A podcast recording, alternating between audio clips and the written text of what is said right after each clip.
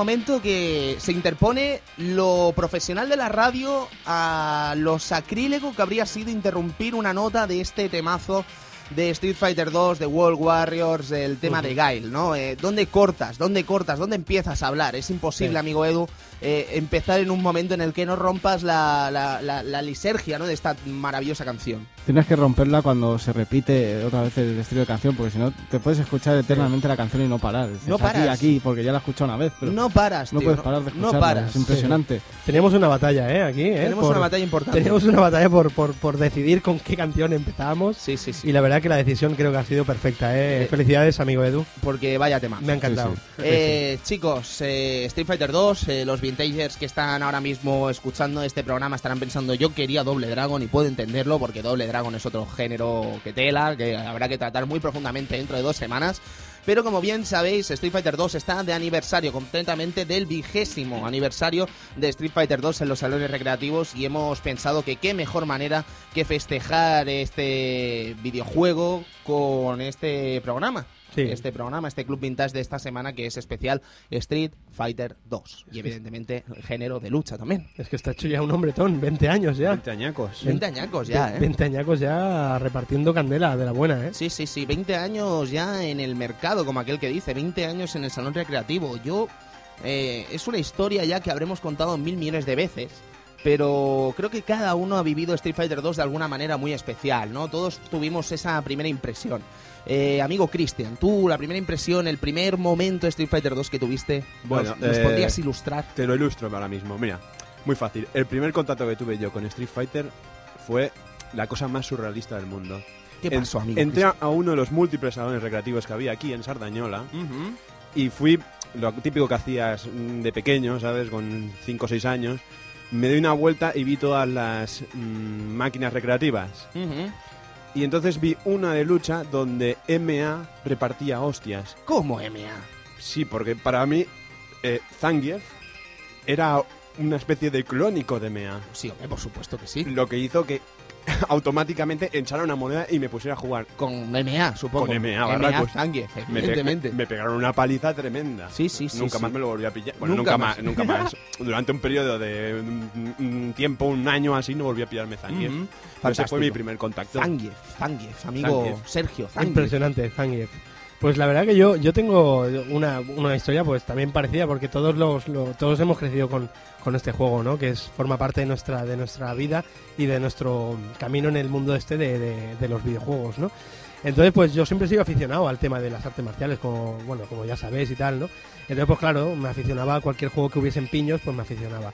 Por entonces, pues habían otros juegos a los que estaba acostumbrado, hasta que de golpe y porrazo, pues me encontré a un, un personaje rubio de bote, ¿sabes? Lanzando kamehames. Ujú. ¿Sabes? Que yo digo, pero ¿es Son Goku? ¿Puede ser? Eh, es algo, era algo increíble. Y, y me quedé prendado con aquello, ¿sabes? Bueno, hasta el punto de que, de que hacíamos campana y todo en el, en el instituto para ir a, a jugar al juego que estaba en un bareto ahí perdido en, en mi barrio. Y bueno, era, era una, una joya y yo creo que a partir esto, o sea, este juego fue el inicio de, de- de una gran historia, ¿no? Por supuesto, eh, Kamehame, Sedu y Goku, eh, creo que se adapta a Sí, algo, ¿no? es más o menos lo que, Es lo que- que me pasó a mí. O sea, entré, en este caso no era un recreativo, sino el típico bar que, que, que, po- que pueblan por Sardañola, ¿no? Cuando, cuando había recreativas en los bares. Eh, pues encontrabas este Street Fighter y claro, mi primera impresión fue ver a, a, a Ken Masters. Y claro, en aquella época un tío con un traje rojo y rubio y tirando kamehames, decías, ¡buah! ¡Buah! Esto es Goku. Eso era Es increíble, Goku. hombre. Es Goku o lo que más se parece. Y después, claro, veías a Blanca con, con ese con ese cuerpo verde y decías, ¿pero esto qué es? Corpatita, hola aquí. Madre Buah, mía. Locura. Impresionante, impresionante. Y después ya la locura fue cuando las revistas hablaban de la, de la conversión a Super Nintendo y, y rayar a, a mi hermano para, para eh, cómprate la Super Nintendo, compra la Super Nintendo, compra la Super Nintendo, que está Street Fighter. Y lo lograste, Y amigo. lo Edu. logré, y lo logré. Lo lograste.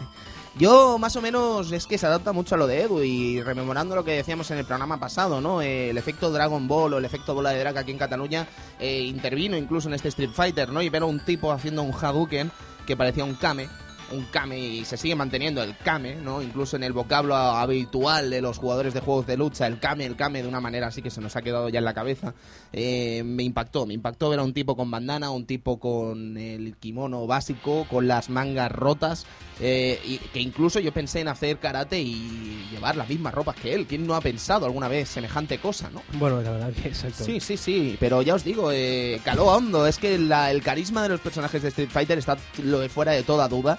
Y es algo que ya de por sí te entra en los ojos, como aquel que dice, ¿no? O sea, ves Street Fighter 2 y no sabes de qué te quedas prendado. Si es esa chica que está luchando, o es ese escenario con cazas de fondo, o es esa música maravillosa, o es- son esos cuatro reyes de Shadowlow que salen cuando eh, por fin acabas con los siete rivales a los que te tienes que enfrentar. Es una cosa, mm, es un fenómeno videojueguil difícil de, de repetir, quizás. Sí, Muy, sí. muy difícil de repetir. Sí, era, era impactante el tema de, sobre todo la animación, ¿no? Era, era una cosa que hasta entonces yo no había visto movimientos tan realistas como, como los de Street Fighter 2, ¿no? Y, y te quedas te quedas totalmente hecho polvo y prendado, ¿no? De, de- de- del encanto que tenía este juego. Bueno, yo imitaba imitaba los golpes de los de las recreativas. o sea, No me extraña. eh, Después empecé a hacer taekwondo y tal, y, y muchas patadas de las que hacíamos de taekwondo. Eran Tatsumaki y Senpukiaki. eh, eh, no, no, no, no, no era ese, pero bueno, el, el- el famoso Neriochagi del Taekwondo y tal, era la patada, una de las patadas que hacía Ken y hacía Ryu y tal, ¿no? O sea, Maravilloso, maravilloso. brutal, brutal.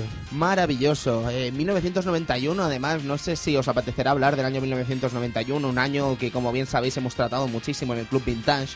Y pocas cosas habían tan importantes en 1991 como este Street Fighter 2 y gráficamente yo creo que es uno de los indiscutibles del año 1991. Es que estamos hablando de un juego gráficamente maravilloso para esa época y en una placa CPS fantástica que lo daba todo en ese momento, ¿sabes? O sea, estamos hablando de gente realmente maravillosa, estamos hablando de, de- cuatro nombres increíbles, de cuatro personas eh, que, que pasarían a la historia del videojuego, como son Noritaka Funamizu, como es Akira Yasuda, Akira Nishitani y como es, por supuesto, nuestro queridísimo Okamoto. Okamoto, chicos, o sea, otro grande de la industria del videojuego que ahora mismo estás con sus Genjis y su... ¿Cómo se llamaba el juego este? El Furia de Titanes, tío. Furia de Titanes, el juego este que ha salido eh, de la película, viene del estudio Game Republic de, no, de, de, Funamizu. Ay, de Eh, Funamizu, perdón, de Okamoto. Ga- Game Republic no son los mismos del folclore. y Genji, sí, sí, y de sí. este último juego que no ha recibido muy buena crítica. ¿Cuál? Este del chico que tiene que, mm, que sujetar a la chica y van matando mientras la maga. Bueno, algo que ha salido este mes. No, no sé cuál me estás hablando, pero vamos, que sí, que es Game Sí, Republic, Game ¿sabes? Republic. Es Game Republic, el estudio de Okamoto.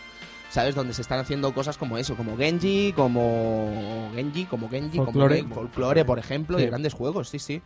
Eh, bueno, grandes juegos que luego tampoco tienen un gran un gran Rabumbori, ¿no? Que se dice un gran un gran no me sale la palabra en castellano, el, el bilingüismo Bueno, me está matando, joder. Sí, pero que, que digamos que permanecen en... De momento sí, de momento sí. Sí. Y además tuvimos una experiencia muy muy buena en la UAB con un tipo que trabajó con Okamoto mano a mano. De Akaoni. Akaoni Studios. Akaoni Studios, exactamente. Sí, sí, sí, sí. Una conferencia maravillosa que, que, bueno, que es difícil de olvidar y que se dijeron muchas cosas off the record que no podemos contaros, pero que sé que, por ejemplo, mi amigo Edu lo habría gozado si hubiera estado. Por supuesto que sí. Eh, habrías flipado. Bueno, a ti te las he contado, evidentemente, porque sé que se puede fiar, ¿no? Y a Cristian también se los contaré, pues ahí que podemos fiarnos entre nosotros, ¿no? Pero se dijeron cosas off the record que no se pueden decir y que me sorprendieron muchísimo y me encantó, de verdad, una experiencia fantástica. Ujú. No obstante, chicos, eh, mm, Street Fighter 2, volvemos a los tópicos de siempre, ¿no? Hubo, hubo un Street Fighter 1, evidentemente, pero hubo algo antes de Street Fighter 1, también hubo algo antes de Street Fighter 1. Si tuviéramos, chicos, que hablar del fenómeno de los juegos de lucha que azotó los arcades, eh, que azotó las consolas, que azotó los ordenadores durante los 80 y los 90, eh, hay que hablar primero de Team Skelly, hay que hablar de un juego llamado Warrior. Una máquina recreativa de Cinematronics que visitó algunos centros recreativos en 1979 en los Estados Unidos. Esta máquina, digamos que no tuvo una gran acogida, no fue muy popular, con lo cual es muy difícil de ver y es una, un juego que no es realmente conocido porque muy poca gente lo ha podido ver y la gente que ha podido jugar a él básicamente ha sido gracias a emuladores y demás. Es muy difícil acceder a él. Se han visto muy pocas máquinas eh, físicas, en convenciones retro se ven muy muy pocas cosas eh, respecto a este de Warrior. Y la verdad es que mm, no deja de ser un antepasado total de los juegos de lucha. Es un juego, básicamente, amigo Sergio, que consta de un concepto muy simple. Un concepto tan simple como una batalla entre dos caballeros, eh, el juego es vectorial, que no se me olvide decirlo, y van armados con espada y armadura y los observas desde una vista aérea. Hasta aquí. Estamos hablando de que podría ser este el primer juego de lucha, Tony. Sí, básicamente sí. O la base, ¿no? La, la gran base, sí, porque básicamente juegos de lucha anteriores a este, mm, poca cosa bien.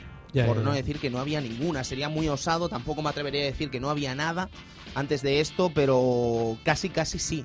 ¿Sabes? O sea, y además mm, que veamos un HUD con un marcador, que veamos un tiempo que constase de dos jugadores, además, que es una cosa que no era muy habitual en el momento. Eh, hombre, era curioso de ver, desde luego. Básicamente eso, chicos. eh, teníamos ese HUD, una batalla de dos minutos en la que solo podíamos jugar dos jugadores. No era un juego para un jugador. Eh, consistía básicamente en eso, eh, mediante un combate de espadas, el, si tocabas al otro caballero, eh, sumabas un punto. En dos minutos, el que sumaba más puntos ganaba. Punto y en botella. Nada más. Además, habían dos fosos en el territorio a los que podíamos caer y a darle un punto al rival.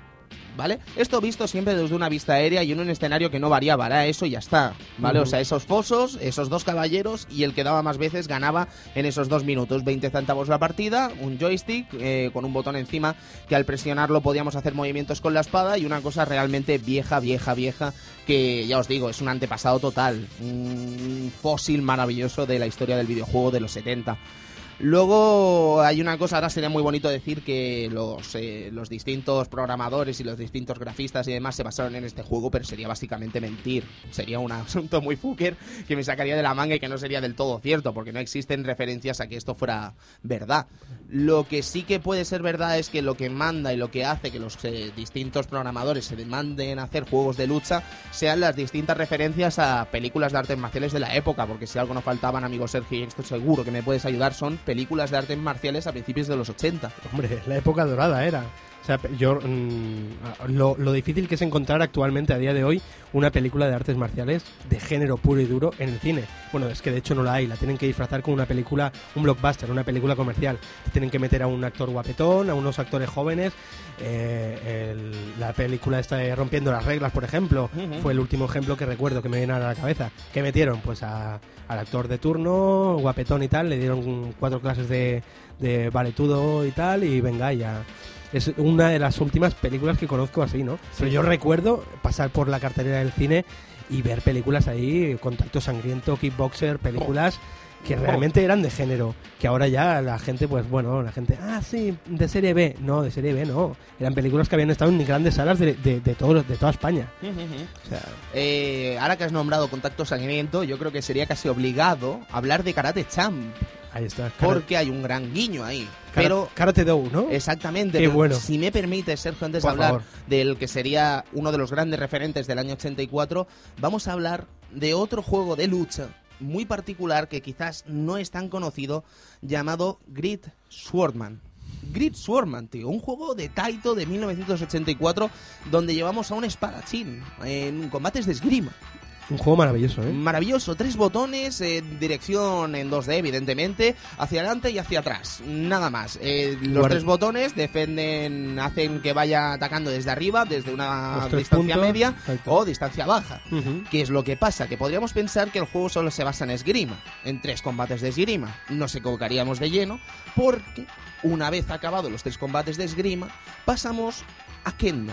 Maravilloso combates de Kendo, Kendo. donde las normas cambian además, la puntuación ya deja de ser a 5 puntos y pasa a ser a 2 puntos y la mecánica del combate de Kendo poco o nada tiene que ver con la del esgrima. Amigo Sergio, que tú jugaste a este juego maravilloso. Sí, sí, la verdad que un un juego sorprendente, eh, porque aparte me acuerdo que, que hasta te podías currar las estrategias, podías hacer fintas hacia arriba y luego atacar por debajo. La verdad que era un juego que a simple vista te pensabas que era un rollo rollo muy muy fácil, muy sencillo, pero tenía un, un gran punto ese juego que hasta el día de hoy, bueno, ya te digo, el otro día estábamos en un bar eh, recorra- recordando este juego que, que era, era maravilloso. Maravilloso, no, no, de verdad, y además es un juego que he tenido el gusto de disfrutarlo hace relativamente poco. Ya sé que estoy haciendo un spam aquí tremendo, pero estamos, bueno, estoy haciendo un artículo para de juegos en el que intento explorar los juegos anteriores a, a Street Fighter 2 y Street Fighter 1 y, y ha sido un descubrimiento realmente maravilloso este, este fantástico Grid Swordman, ¿sabes? O sea, estamos hablando de un juego casi casi de los primeros juegos de lucha de la historia donde ya están incluyendo conceptos como la finta, ¿no? O sea, como el hecho de engañar a los rivales y, y- y es fantástico. La gran lástima es que este juego no tenga dos jugadores. Sí. Es una gran lástima. Y un control, un control soberbio, la Soberbio verdad. para un la control época. increíble. Claro, eh, para la época es un control maravilloso, o sea, es Total- un juego divertidísimo. Totalmente y- jugable, o Sí, sea. sí, y aún hoy, a día de hoy, totalmente jugable. ¿Y, y qué más? ¿Qué más teníamos aparte? Exactamente, eso es lo que quería decir, ¿no? Que pensaremos que con el Kendo acababa la cosa. Pues no, porque después del Kendo, después de avanzar durante cinco combates de Kendo, llegamos a el Coliseo Romano, donde tenemos a unos gladiadores combatiendo con espada a muerte, a un toque. ¿Sabes? Mm, Que realmente de nuevo vuelve a cambiar la mecánica del juego. Totalmente, ¿sabes? No tiene nada que ver de nuevo, aparte del control, evidentemente, lo que vendría a ser los espadazos de una de un, un combate de esgrima con el combate en el, en el Coliseo Romano. Creo, creo recordar que iban a un golpe ya, ¿no? En el A un coliseo. golpe, sí, un sí, a muerte. A, un golpe. A mí esto me parece un poquito chocante, ¿no? ¿Por qué, amigo Cristian? Porque va, digamos, va en contra de la evolución, ¿no? Primero empieza con el esgrima, luego va al kendo, Sí, luego va a los totalmente. gladiadores, luego al palolítico, ¿no? Sí, sí, sí, reflexioné sobre ello y es verdad, ¿eh? Va al contrario, pero yo creo, creo, ¿eh? Lanzo aquí mi patata caliente y me la lanzo yo mismo. Yo creo que van como del rollo de, de, de- de menos peligroso a más, a más fuerte, ¿no? Es un poco tonta mi teoría, ¿no? En el sentido no. de que es, pasamos de un deporte como el esgrima, un deporte olímpico, a un deporte nacional como es el kendo, a un deporte que Era más que un espectáculo, deporte, ¿no? un, de- un Un espectáculo, espectáculo ¿no? Sangriento y cruel. Exactamente, y a muerte además, Sí, a sí, muerte, ¿sabes? O sea, aquí no, no hay deporte, aquí hay muerte. Sí, justamente ahora que estoy viendo Spartacus, ¿sabes? Sí, no, te estás gustando ahí Gustando, gustando, sí, sí. Hombres ahí fornidos y, Y, sudorosos. sudo- sudados ahí. Maravilloso. Bueno, el caso, no nos vayamos. sí, sí, podríamos pensar además que Swordman solo basa en sus combates y poco más, pero es que además tiene animaciones eh, especiales cuando atacas a puntos concretos del rival, ¿no? Por ejemplo, lo podemos ver en esgrima cómo desarmamos al rival o cómo le quitamos el casco, o en el Coliseo Romano cómo quitamos también el casco. Eh, cosas realmente curiosas, muy, muy curiosas, de verdad. A mí me ha sorprendido muchísimo este juego y además con una dificultad que no es fácil, es todo un reto, ¿eh? Para la época. Bueno, Sí, para sí. la época supongo que habría muchas cosas difíciles, evidentemente, pero es un juego muy divertido y que no te vas a pasar a la primera. Sí, que rápido te da pie a aprender las estrategias y cómo, cómo ganar a un rival y, y cómo, cómo, pues eso, cómo currarte una cinta, una finta, una... Está muy bien, la verdad. Y bueno, incluso eh, también ah, no solamente atacaba, sino que puedes cubrirte los golpes de tu enemigo también. Si tú colocas la espada hacia abajo y él te da un golpe por abajo, pues la paras. O sea, está genial. La verdad que es un juego que para los años que tiene, ya te digo, jugable to- hasta el día de hoy, pero al 100%. O sea, Sí, sí, horas, ¿eh? Horas. Sí, sí. Eh, y yo con treinta y pico tacos, ¿eh? Jugando este juego. O sea, brutal. Es maravilloso, de verdad, chicos. No, si tenéis la ocasión de jugarlo de alguna manera, creo recordar que está disponible Eh, eh, en, en- un Taito Collection. Sí. ¿Puede Ujú. ser, amigo Cristian? En uno de los dos primeros está disponible. Ajá. Taito Legends, puede ser, Sí, que también Taito estaba para Legends, PC. sí. Además, este creo que está realmente barato en muchos games. Está todavía disponible en muchos games, ¿eh? Sí, eh, de hecho, incluso en MediaMarkt creo que haberlo, haberlo encontrado a Sí, a, a muy- cosa de muy- 2 euros, 3 Sí, euros. Oye, sí. pues de verdad, ¿eh? Sí. Lo merece, la verdad que lo merece. Sí, no, no, por dos solamente por euritos, este. por dos euritos. Hay muchos muy buenos juegos en este Taito Legends y si tenéis la ocasión de jugar un juego como este, como este Grid Swarman, realmente vale la pena que os hagáis con este Taito Legends. Bien, chicos, eh, ahora sí que toca hablar de Karate Champ, el primer juego, podríamos decir, de artes marciales. eh, en- de, ah, de combates eh, de artes marciales. Ya hubo algunos referentes de artes marciales, por ejemplo en Atari 2600, si no me No, mentira. En Intellivision hubo un juego de Chuck Norris de artes marciales. Habían juegos de artes marciales antes que este Karate Champ. Si no me equivoco, también el Spartan X era anterior a Karate Champ. Lo que vendría a ser el Kung Fu, este que salió en, en NES, Sí. eh, de Irem, maravilloso. Pero lo que vendría a ser combate uno contra uno, el primero es este Karate Champ, amigo Sergio. Karate Chama, hay dos, dos eh, luchadores de karate enfrentados, uno con un kimono blanco, otro con un kimono rojo. Anda, qué casualidad, ¿no? Qué casualidad, ¿no? Entonces, pues nada, iba pues con la puntuación tradicional del, del karate, a punto, punto y, y- y se empezaba desde la posición inicial. Entonces, pues, pues, pues nada, eh, la recreativa era bastante curiosa, eh, porque bueno, no, no tenías botones, tenías dos mandos, cada jugador tenía dos, dos joysticks, ¿vale? Y entonces, pues uno era de la posición del luchador y el otro era, digamos, pues para indicar hacia qué mm, mm, Punto quería hacia- pues, golpear. Exacto. Lo que pasa es que luego hacías combinaciones. El mando de la izquierda lo ponías hacia arriba y el, el de la derecha pues hacia adelante. Entonces te pegaba pues una patada, una high kick arriba, ¿sabes? O sea, era, Era fantástico. era bastante, bastante curioso y la verdad que cuando le pillabas bien el control a lo que era el, el manejo real del juego, era fabuloso jugar. Fabuloso, fabuloso, de verdad. Muy, muy divertido y además, de nuevo, entramos en otro concepto de fintas que aquí realmente son unas fintas espectaculares. Brutal, ¿eh? Espectaculares. Aquí Data East se curró un titulazo de poca broma, ¿eh? Sí, sí, sí. Toma pan y moja. O sea, ya empiezas el juego con ese momento en que vas al dojo, ¿no? Con esa práctica en la que te enseñan todos los ataques y además si tú los vas imitando te van dando puntos. Una cosa que me hizo mucha gracia. Sí, sí, sí. Luego tienes ese primer combate donde eh, empiezas a experimentar, ¿no? Y lo que vendría a ser la primera máquina de este Karate Champ nos cuenta la historia de un karateka que va a un dojo, eh, empieza a aprender karate, van aumentando los distintos campeonatos y va ganándolos hasta que llega un momento pues que eres el number one, el, el, karate. torneo de karate de, de Japón o no Sí, sé. el karate Sí. champ, Sí, básicamente, exacto. eres el Sí, gran sí. karateka. ¿Y, y no tenía una pantalla de bonus? Ahí va a llegar. ¿Sí? Ahí va a llegar. Eh, la pantalla de bonus de cuál estamos hablando, del juego de la máquina de dos players o la de un player. Uy, no, yo es que, claro, yo tenía el detalle del toro. El toro. El toro, pero no sé de, no sé de qué me, si es de la primera, de, de la segunda parte. Pues eh, creo recordar que era de la primera. La primera. Sí. Eso es muy surrealista lo del toro. Porque claro, tú has visto, amigo Edu, cómo empieza este juego, cómo es la pantalla de crédito. No, no, pues no. ¿Te puedes creer que la pantalla de crédito con una música realmente impresionante, ta ta ta ta tan, ta ta ta ta tan, bueno, pues aparece un toro Yeah, y los gusta. karatecas comienzan a correr mm, delante del toro, ¿no? Porque lo van a pillar. Pero es que después la música ya se vuelve más épica. Sale el título. eh, el karateca comienza a pegarle puñetazos a la piedra mientras se forma Karate Champ. Las letras de Karate Champ. Aparece el toro. Y el karateca lo para puños, tío. Es maravilloso, amigo Ya Edu. está. ¿Qué más? ¿Qué más quieres? ¿Qué más Eh, quieres? Eh, San Fermín y karate, tío. Esto, esto en Sí, los sí. San Fermín lo matan, ¿eh? Este Esto, madre mía, madre mía. Vaya crack el karateca este. Una bestia. Pues esto es Karate Champ básicamente, pero es que hubo una segunda versión pocos meses después, pocos meses después que se vendió a los distintos recreativos donde, donde eran dos players. Dos players y donde los escenarios e incluso la historia cambiaba. Aquí eh, eh, nuestro polígamo karateca eh, basaba su éxito en triunfarse las chicas Ah, es verdad. es que verdad. esperaban ver el vencedor del combate entre el karateca blanco y el karateca rojo. Era o sea, impresionante. o Ibas sea- por el mundo recoli- recopilando mujeres. O sea, sea, sustitu- sustituíamos mujeres por el muñequillo ese que parecía Ron Jeremy. No. No, no, no, no. No. ay, Ron ay. Jeremy sigue estando, creo recordar. ¿no? Ron Jeremy sí está más que nunca. Bueno, amigos, Es que, pues. de hecho, Ron Jeremy creo, bueno, el- lo que vendría a ser el árbitro, vamos a Eh, sí, exacto. Aquí estamos hablando de Ron Jeremy y la gente flipará. Eh, lo que vendría a ser el árbitro de los combates, en el primer Karate Champ, si no me equivoco, solo sale en el dojo y después no vuelve a salir.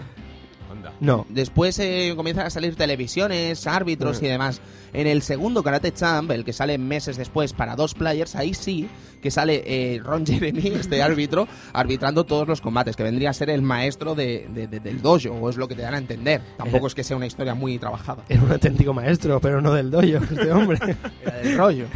Sí, sí, pues mm, eso es una especie de leyenda urbana, ¿no? Si no me equivoco. Esa Sí, me la sí, podéis porque explicar no- mejor vosotros. No, yo la verdad que mm, busqué información acerca y no, no encontré nada. O sea, realmente yo creo que. Lo pasa que en el 84, creo que es este juego, en el 84, eh, Ron Jeremy estaba en alza. O sea, ¿Quién es Ron Jeremy, amigo? Ron? Jeremy era un actor eh, de cine porno de, de la época muy conocido por, por no ser excesivamente guapo ni, ni, ni agraciado. Era un tipo gordo, peludo, con el pelo largo, Y con con un bigote. gran y, atributo. Y, bueno, era un atributo bastante Normal. normal. Sí, ¿eh? Sí, o sea, no era un, no era un Nacho Vidal, ni mucho menos. A ver, lógicamente, el tipo estaba bien armado. Estaba armado, estaba armado. Pero- Entre los gamers pasa la historia este Ron Jeremy por hacer esa película de Hornio Bros, ¿no? La, la parodia de Super Mario Bros. eh, X. Eh, sí, Sí. eh, sí, bueno, la- de hecho él hacía de Mario. Por creo. eso, por Sí, eso. Sí, sí, exacto. Pero bueno, es un tipo pues que sí, que en aquella época supongo que claro, como era un actor que estaba en alza, pues a lo mejor le hicieron un pequeño guiño. La verdad que no era casualidad.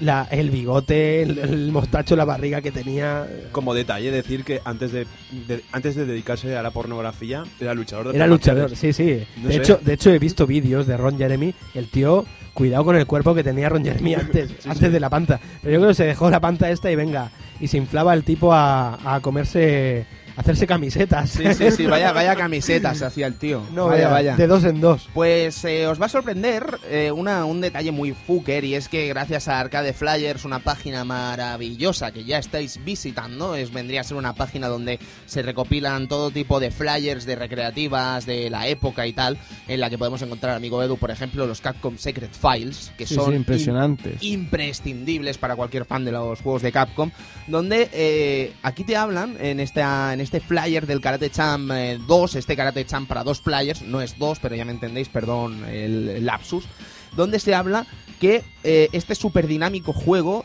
garantiza una larga duración de, de- de monedas en tu máquina. Dice, es seguro que vas a conseguir el cinturón negro del negocio. ¿Sabes? Qué manera de venderte el juego, ¿sabes? O sea, para los, qué- los dueños de los recreativos. El cinturón negro del negocio, ¿eh? Poca broma.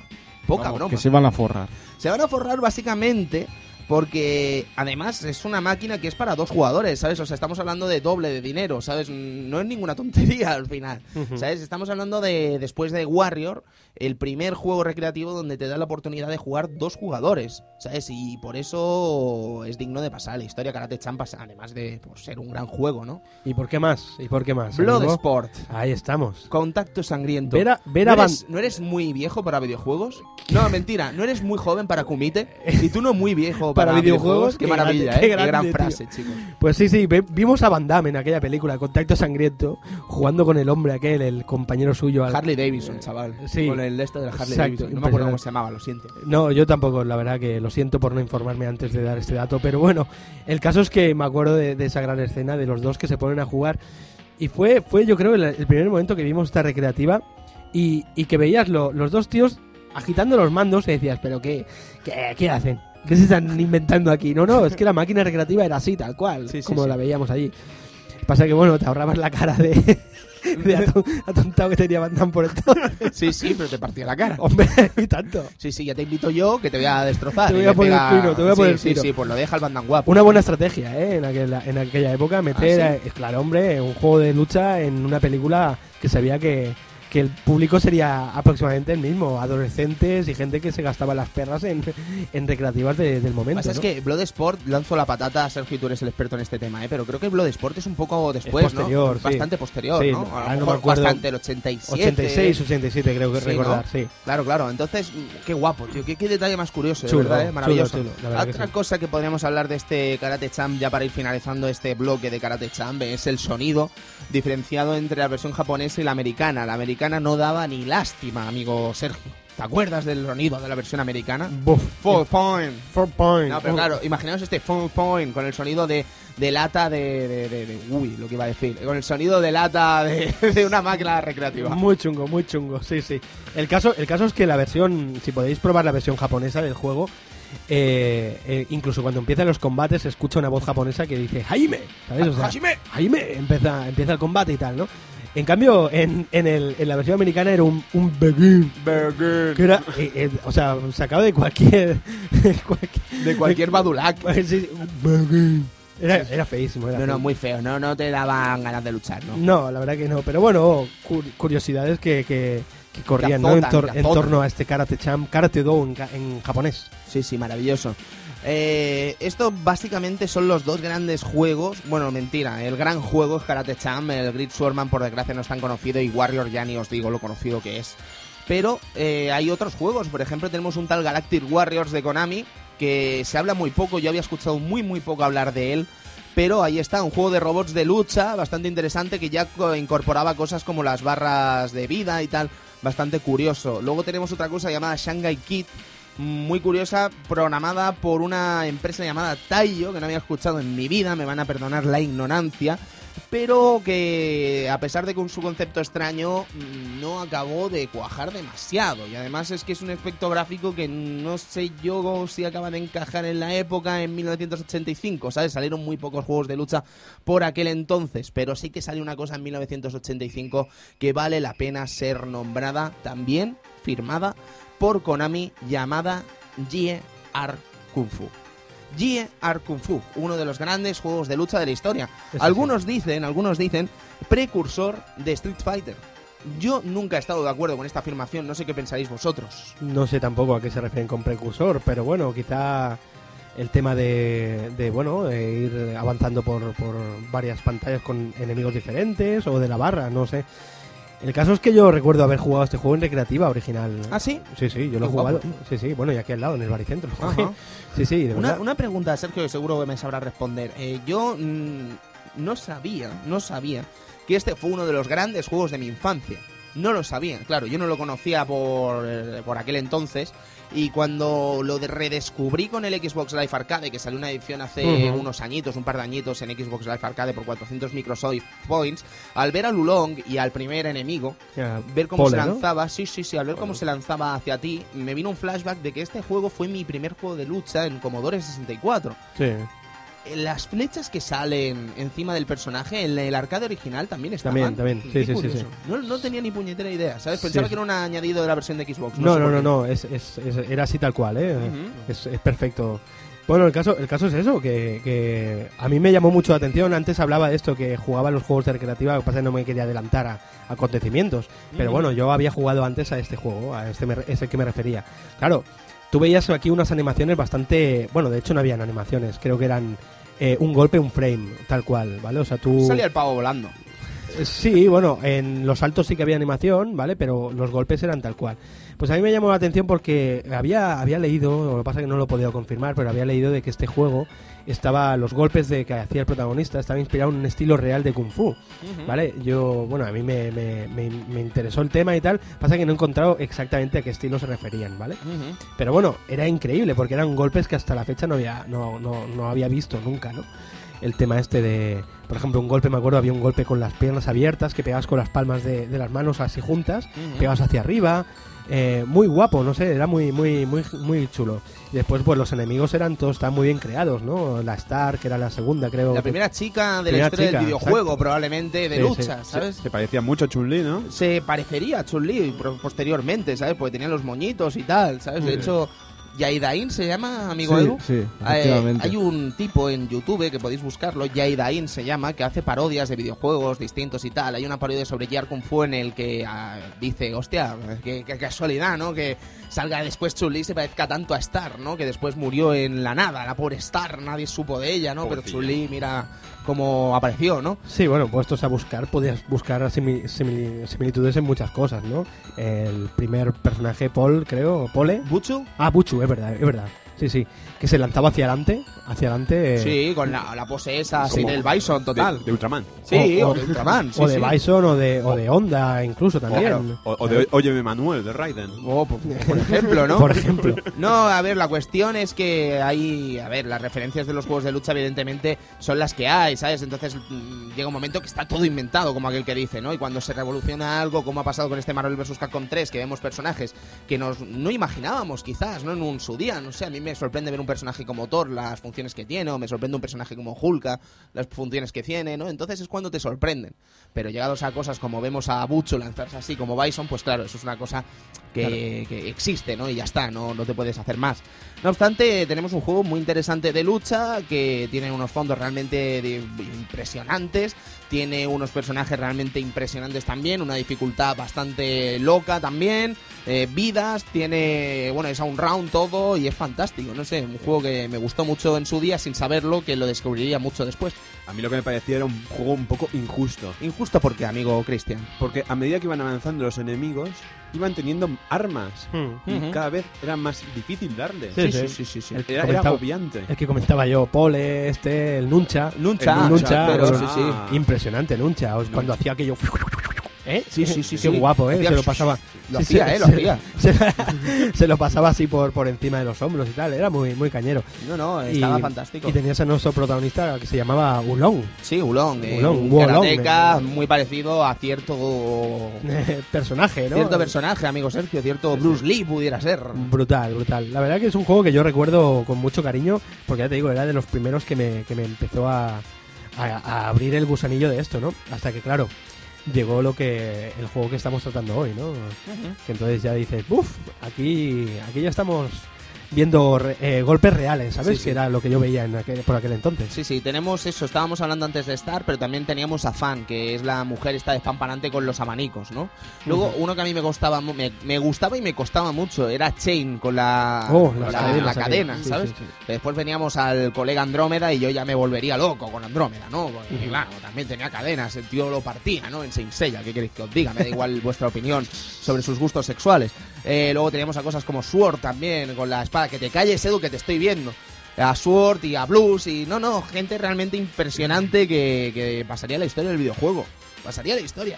Y tendríamos una versión, versiones en muchas consolas. Pues tendríamos, por ejemplo, esa del Commodore 64 que os comentaba. O tendríamos eh, una en Nintendo Famicom, en NES, En Spectrum. en Spectrum, por supuesto. En Amstrad CPC. En Amstrad CPC, Sí. en muchas versiones, evidentemente, pero es que además tendría una segunda parte en MSX ese mismo año, Ujú. con una portada también realmente interesante donde ya sí que no se disimulaba, ese No. de ver a Bruce Lee y te callas, ¿sabes? Es Bruce Lee como, como yo soy Sergio Vintage. Sí, eso, sí, eso está más claro que el agua, eso está más claro que el agua. Entonces, eh, estamos hablando de un juego de verdad que para Konami mm, marcó, marcó muchísimo, en los salones recreativos marcó muchísimo.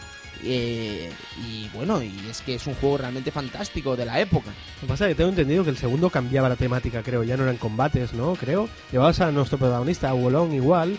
Pero creo que era una especie de... ¿Os acordáis del juego aquel Shaolin Road? Sí. Shaolin, ¿te acuerdas? Aquel de que iba por... Por... por... Es más, eh, se parecía mucho el personaje. Exacto, es que, es que incluso habían, creo que habían hasta juegos que le habían puesto ese mismo nombre y eran Shaolin Road, de verdad. ¿Sabes? Pero bueno, era como mm, un juego que mm, tenías un decorado y tenías que ir subiendo por pisos y cargarte a un cierto enemigo. ¿Sabes? O sea, ya era más como tipo aventura. No era un combate uno contra uno. Pero bueno, que sí, que, que estaba, estaba, era, o sea, estaba, era oficial, que era la segunda parte, o sea, Sí, tal sí. cual. No, no, te- Pasa- no he tenido el gusto de jugar ayer con Fudor. Lo que pasa es que no me sé yo bien la historia, lo que, lo que cuenta, ¿no? Habrá que investigar y... Hombre, lo que sí que sabemos es que Konami y MSX se hicieron buenas migas, amigo Edu. Hicieron Claro, muy buenas migas. o sea, la mitad del juego, lo que más se conoce de MSX son, son juegos de Konami. Sí, sí, bueno, y además creo que esta duda la podemos aclarar con el invitado que vamos a tener hoy, que ya os imagináis quién es. Sí, o sea, yo creo que él nos va a sacar de dudas, sobre todo en cuanto al Shaolin Robat este, Ujú. seguro, Seguro, después se lo Y comentamos cuando acabemos la llamada. Y él encantado, dejamos. ¿eh? Pues, él hombre, encantado. Él, él como, como en su casa. Como en su casa, si es que, a ver, o sea, en Arcadia tenemos lo que es el séptimo contertulio. Aquí tenemos, pues, el quinto, que siempre son dos, y uno de ellos es Speedy y el otro es Hydro Sith. Y, y es maravilloso, y ojalá vivieran más cerca y, pudiéramos estuviesen tenerlos aquí en la mesa. lado, ya y luego ves, nos eso- vamos a hacer un kebab. Eso sería increíble, porque nos vamos a zumbar un kebab entre pecho y espalda que nos vamos a romper el Eso hígado. está claro. Ya ves. Ya te digo. Ah, estamos hablando de kebabs y estamos hablando de algo maravilloso como es esa comida fantástica de precio realmente barato para eh, rememorar el que es uno de los grandes juegos también de la historia. Sí, ya sé que el Ha sido un sí que ha sido Es grotesco. una cosa rara. Pero es que mirad la hora, es hora de comer. Me ha encantado, ¿eh? Sí, ¿no? Tony, felicidades. Gracias, amigo Sergio. Porque... Mezclar Street Fighter con kebab es lo mejor que ha podido suceder en la radio nunca. Sí, no, no, yo estoy convencido además que es así, ¿eh? Total. 1987. Street Fighter 1.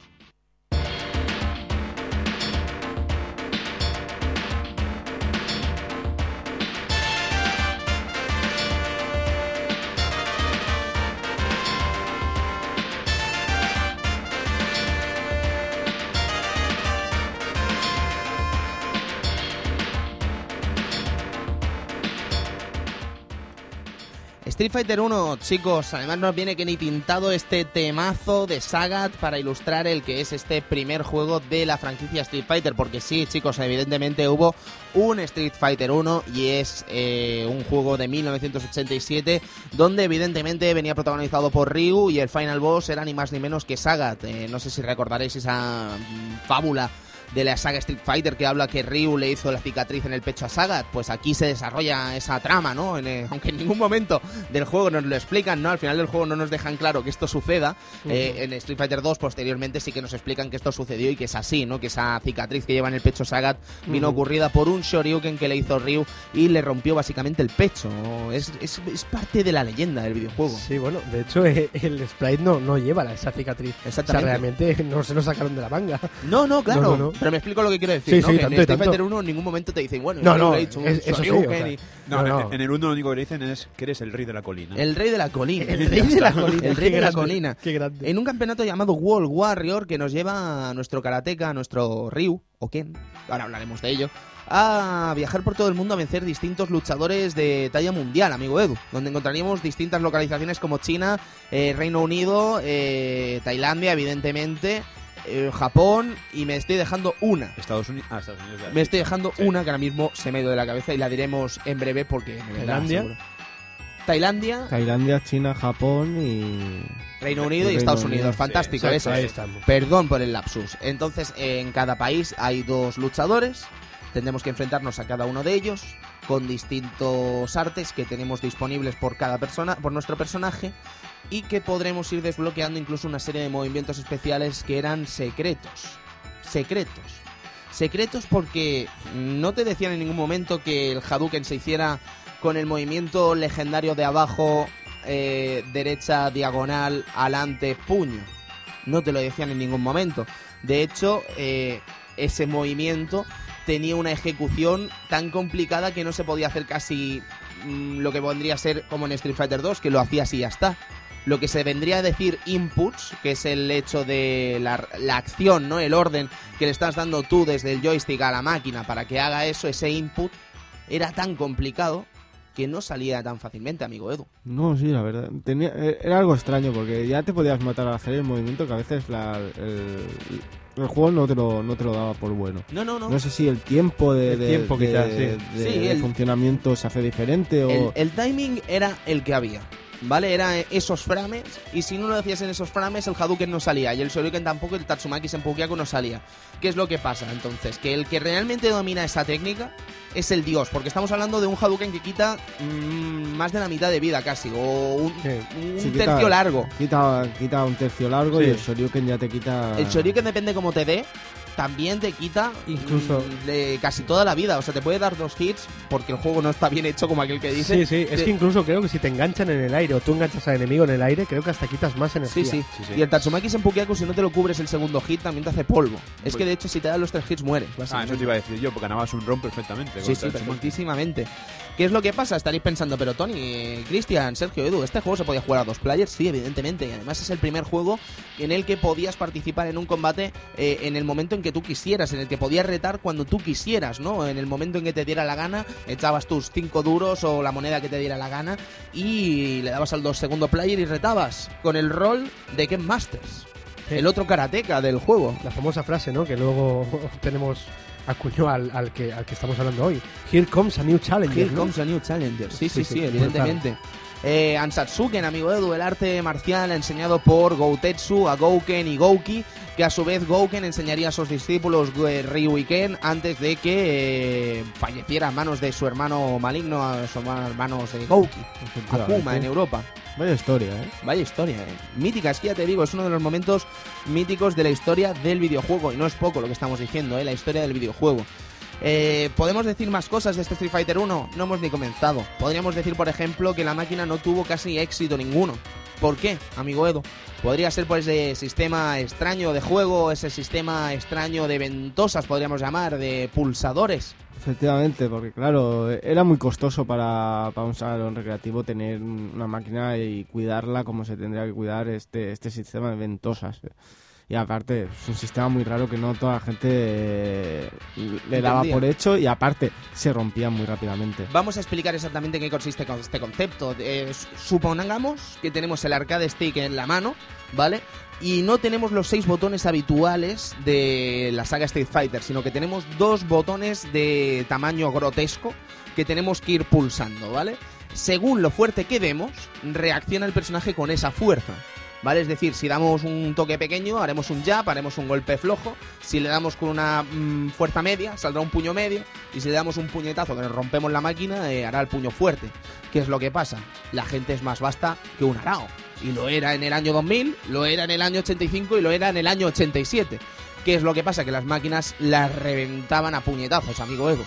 Sí, sí, es lo que decía.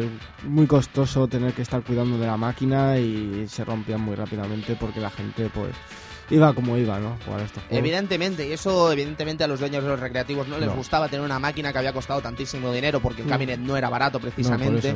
eh, tenerla hospitalizada como aquel que dice por culpa de los bastos de los usuarios, ¿no? De las recreativas. Sí. No le saca rendimiento a la, a la Ya. cabinet ni vamos. Claro. y- Pero una, una pregunta, ¿Esta, esta, ¿esta manera, esta recreativa, salió así originalmente? Sí, o, era una... sí, sí, sí, sí. O sea, la, el- la primera vez que sale Street Fighter al mercado es con este tipo de, de control. Hay dos tipos de cabinets. Vale. Una que es deluxe, que es esta, con la, el sistema este de, de ventosas, que le llamamos nosotros de manera particular, pero no es ventosas, es pulsadores en realidad.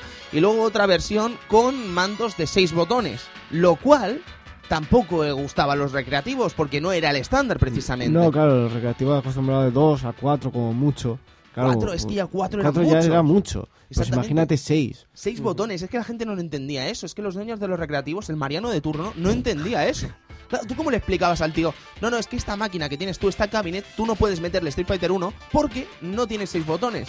En el peor de los casos, incluso podía meter el juego sin los seis botones, meterlo con tres, encontrarnos con grotesqueces, como solo jugar con tres puños, o dos patadas y un puño, o sin puños fuertes, o sin patadas fuertes, ¿sabes? O sea, mm, cosas así que creo que todos hemos vivido en nuestras carnes y sobre todo en esta época de, de crisis y muerte absoluta del recreativo en el que jugamos en los arcades a esos mames asquerosos, esas recreativas con mame asquerosa que no está configurada y tienen cuatro botones. Mm, creo que es lo habitual ahora, por desgracia, y mucha gente no lo valora, pero realmente es un grave problema. Eh, antes de que me vaya por las ramas con esta crítica que me cabrea, eh, decir que pensad que Street Fighter 1 gráficamente es un juego maravilloso, es un juego que cuesta mucho de hacer, que tuvo muchísimos problemas en su desarrollo y que evidentemente era un riesgo para Capcom. Un riesgo que al final se vería realmente como un problema por las cosas que estamos comentando. Los dueños de los recreativos no querían hacerse cargo de esta máquina. Entonces, ¿qué es lo que pasa? Que decidieron sacar Street Fighter, 2, Street Fighter 1 con dos juegos a su vez de CPS, mentira, de CPS no, de las placas anteriores a CPS, como son el Tiger Road y el Trojan. Dos juegos también mitiquísimos de la franquicia Capcom, ¿no? Pues salen estos tres juegos a la vez, como aquel que dice, en muy poco tiempo. Y bueno, Street Fighter no es precisamente el que más triunfa de los tres, por desgracia. Y es que mm, las cosas como son, era un auténtico problema la máquina. Un auténtico problema, amigo Edu. Sí, sí, es un riesgo que, que asumió Capcom y la verdad es que uf, lo tuvo difícil. ¿eh? Lo tuvo difícil, pero algo coló en Estados Unidos, como veremos dentro de unos minutos, porque desde Capcom América se pidió una segunda parte de este Street Fighter. Ahora lo comentaremos. No obstante, en este juego nos encontramos un nombre, chicos, que va a hacer historia. Bueno, nos vamos a encontrar cuatro nombres que van a hacer historia, pero nos vamos a quedar con dos muy concretos. Es el de Takashi Nishiyama, que al acabar Street Fighter abandona Capcom para irse a para una empresa de tres letras con logotipo azul llamada SNK. Este tipo, este Takashi Nishiyama que, que firma el juego Street Fighter 1 con un Piston Takashi, es ni más ni menos, ni más ni menos que el productor de Art of Fighting, es productor de Fatal Fury 1, de Fatal Fury 2, de Fatal Fury 3, con esa famosa fuga de talentos de Capcom a SNK, de Real Bout, productor ejecutivo de Samurai Shodown RPG, el famoso RPG ebook de NGO, CD, PSX y Saturn. Sí, sí, famoso y por, por desgracia no, no hemos podido jugar. Sí, sí, sí. Vaya, vaya juego también. Sí, Tela, ¿eh? Eh, También, evidentemente, en Samurai Shodown estuvo trabajando. En los King of Fighter 94, 95, 96, 97, 98 y 99. Metal Slug 2, Metal Slug X. O director ejecutivo de Neo Turf Master. Neoturf Master, amigo. Palabras mayores, ¿eh? Vaya, no, no, de verdad, o sea, pararos a pensar, Takashi Nishiyama, estamos hablando de un dios del arcade, básicamente. Estamos hablando de un dios.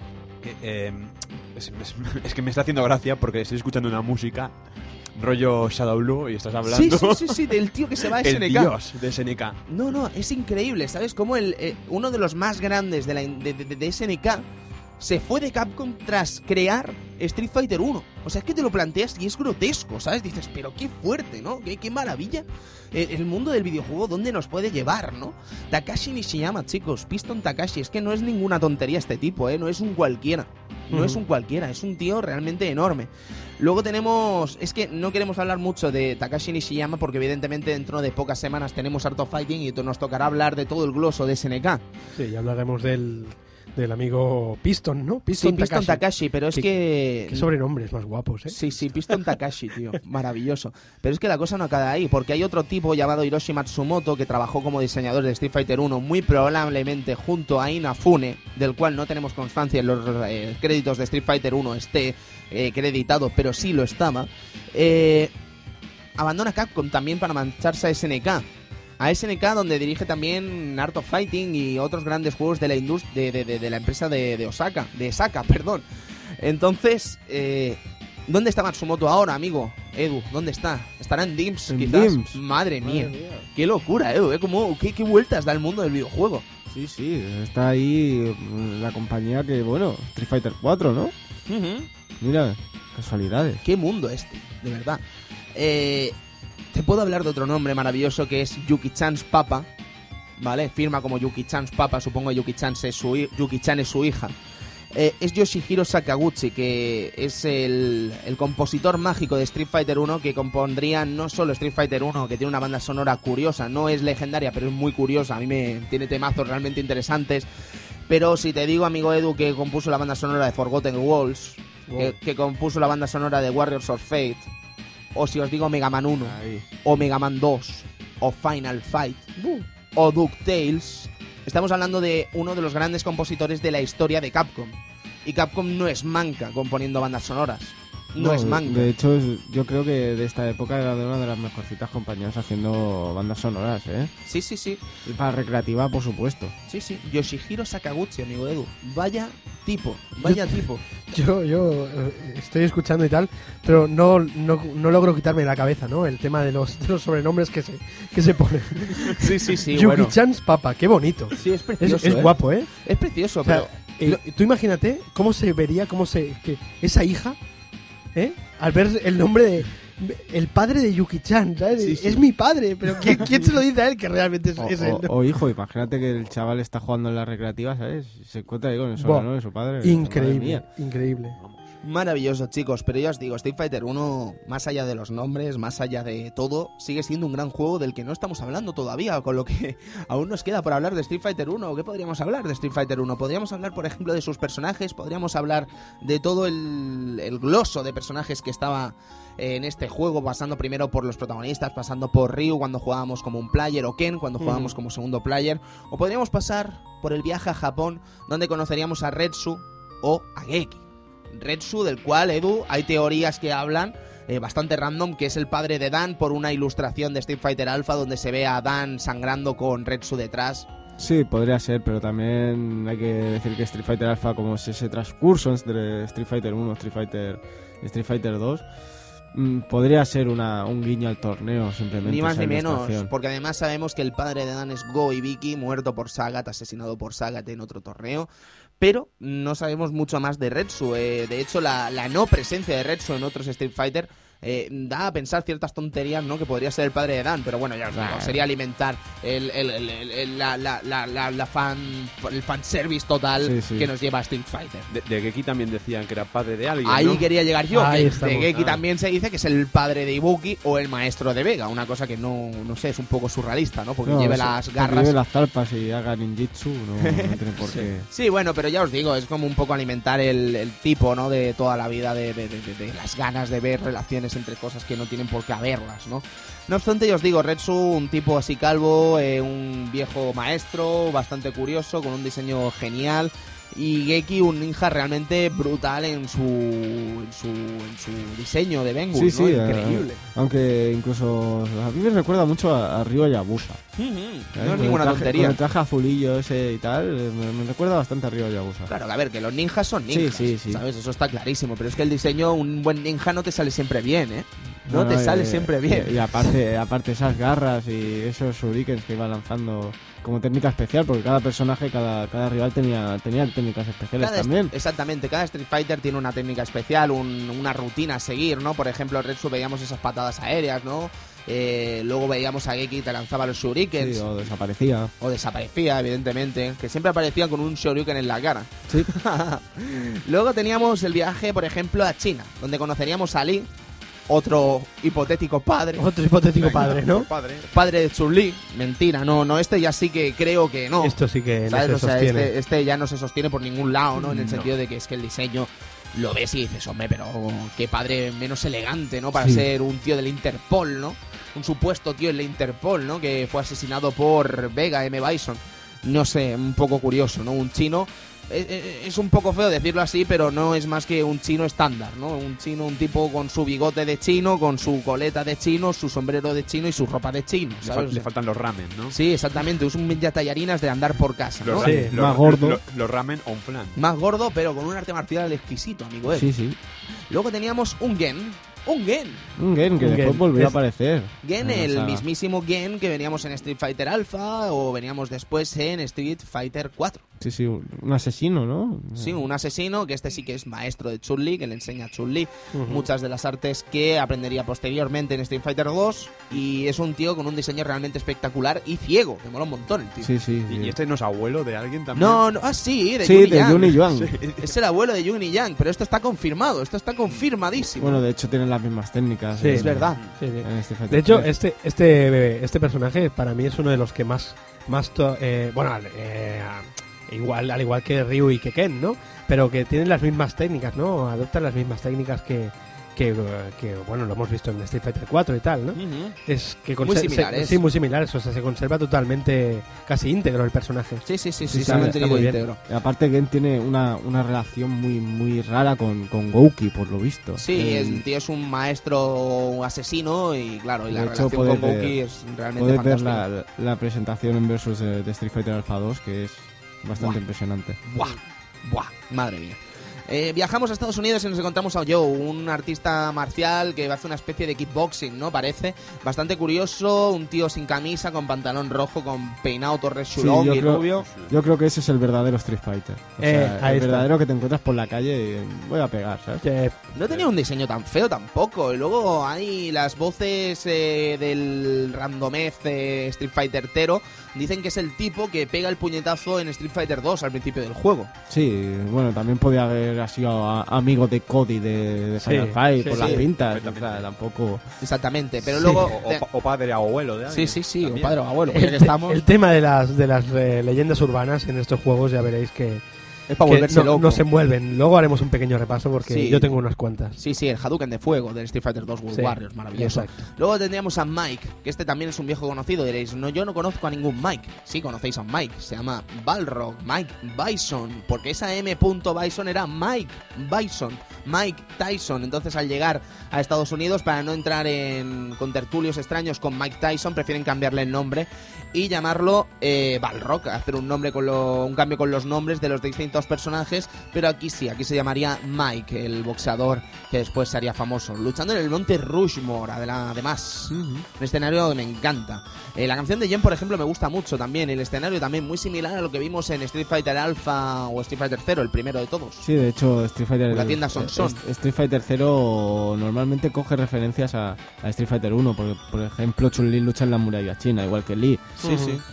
por. ¿Qué insinúas? Ah, no, nada, nada. ¿Qué estás insinuando, tío? Nada, pero digo, básicamente tienen las mismas, Sí, sí, las sí. mismas referencias. Por supuesto.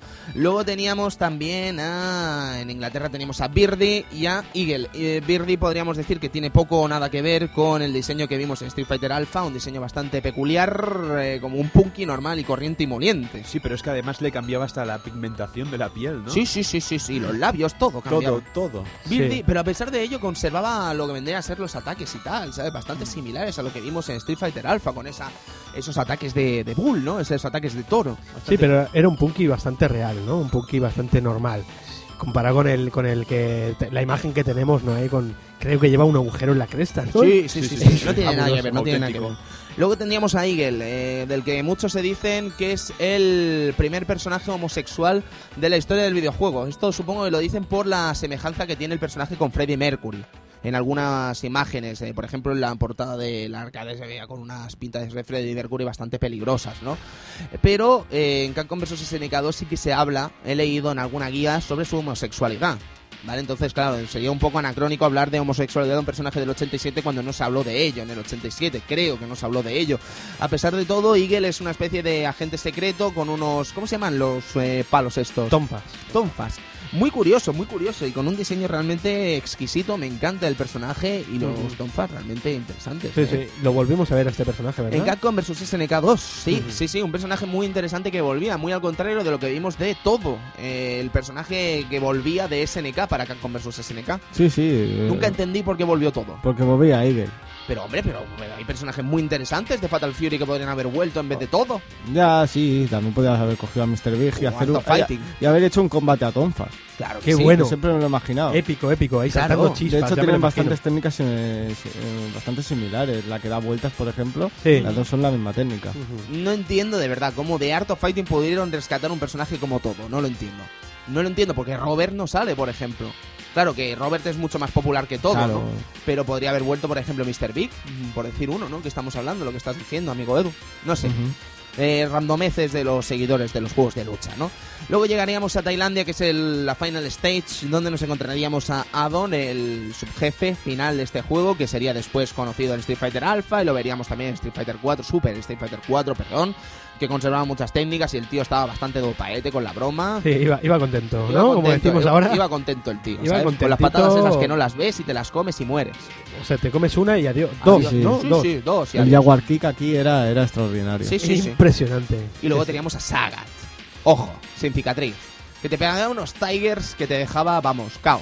Cao, cao, Sí, cao. sí, es impresionante Sagat. Eh, tírale un Hadouken a Sagat. A ver qué pasa. A ver qué pasa. qué pasa. ¿Qué pasa? Que te los revienta a puñetazos. Ah, sí. Y a patadas. Fantástico. Y que encima no, no le quitan vidas y se los protege. Madre mía, qué Qué- juego más Qué maravilloso. tío, man, qué rabia. Sí, sí, sí.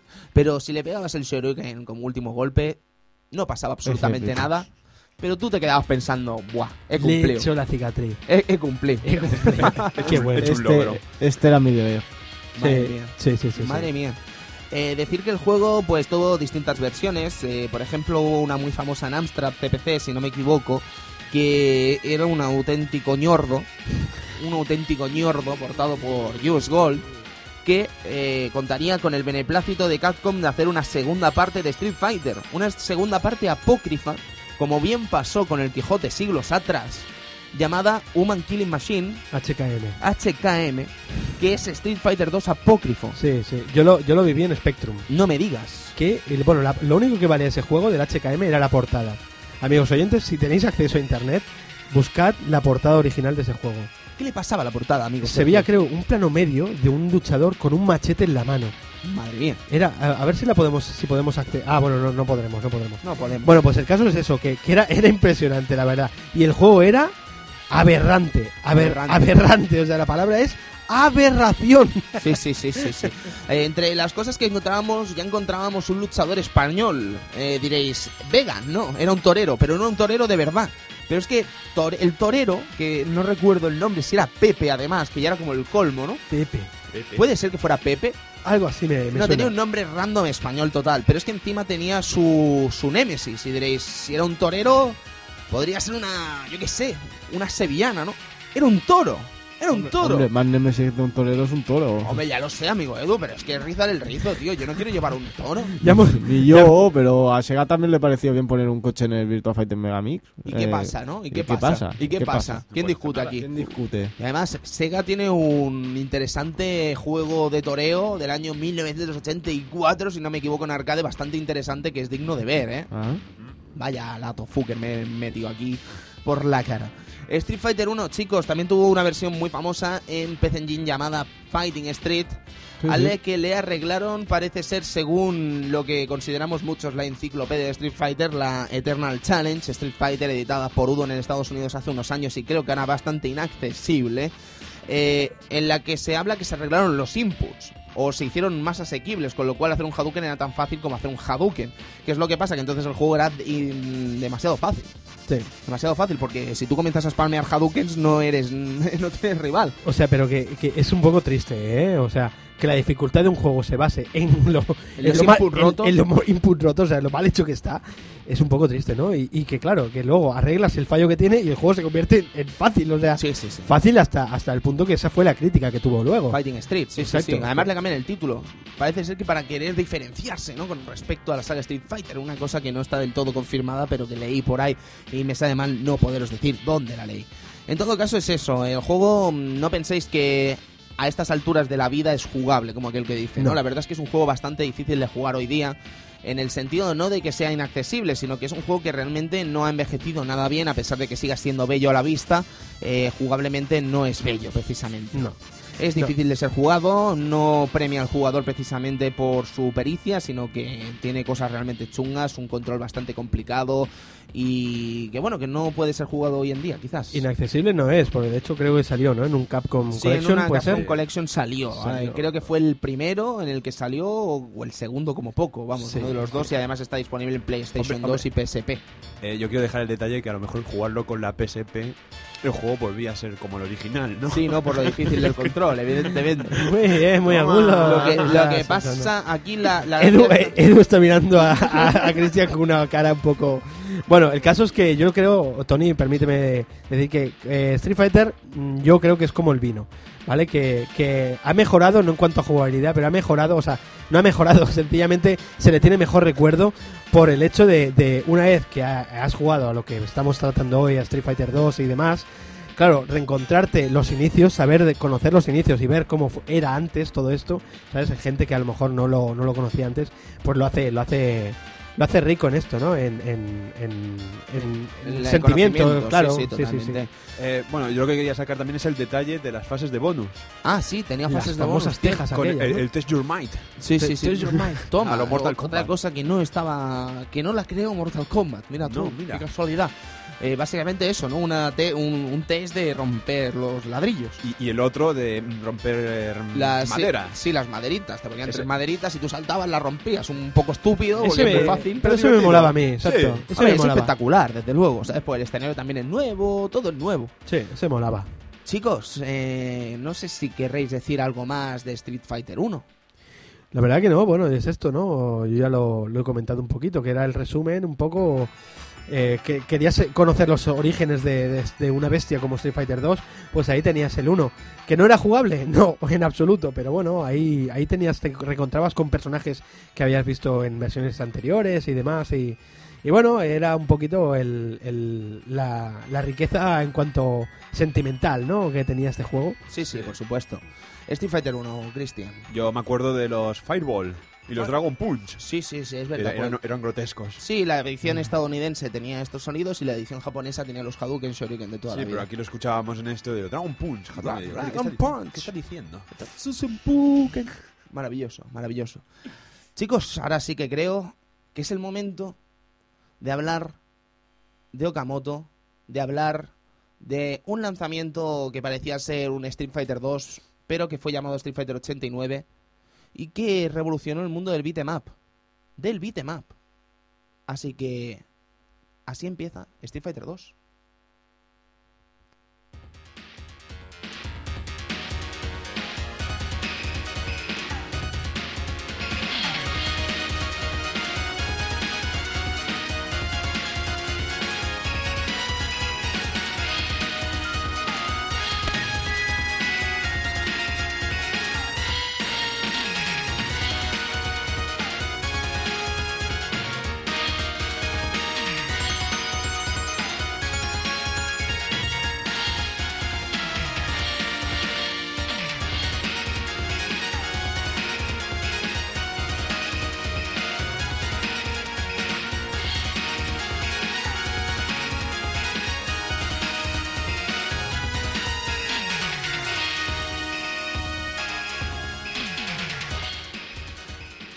Yoshiki Okamoto, eh, resulta que desde Estados Unidos, eh, aunque Street Fighter 1 no acaba de triunfar en los salones recreativos, a pesar de ello, Estados Unidos Capcom USA pide a Japón que se realice Street Fighter 2.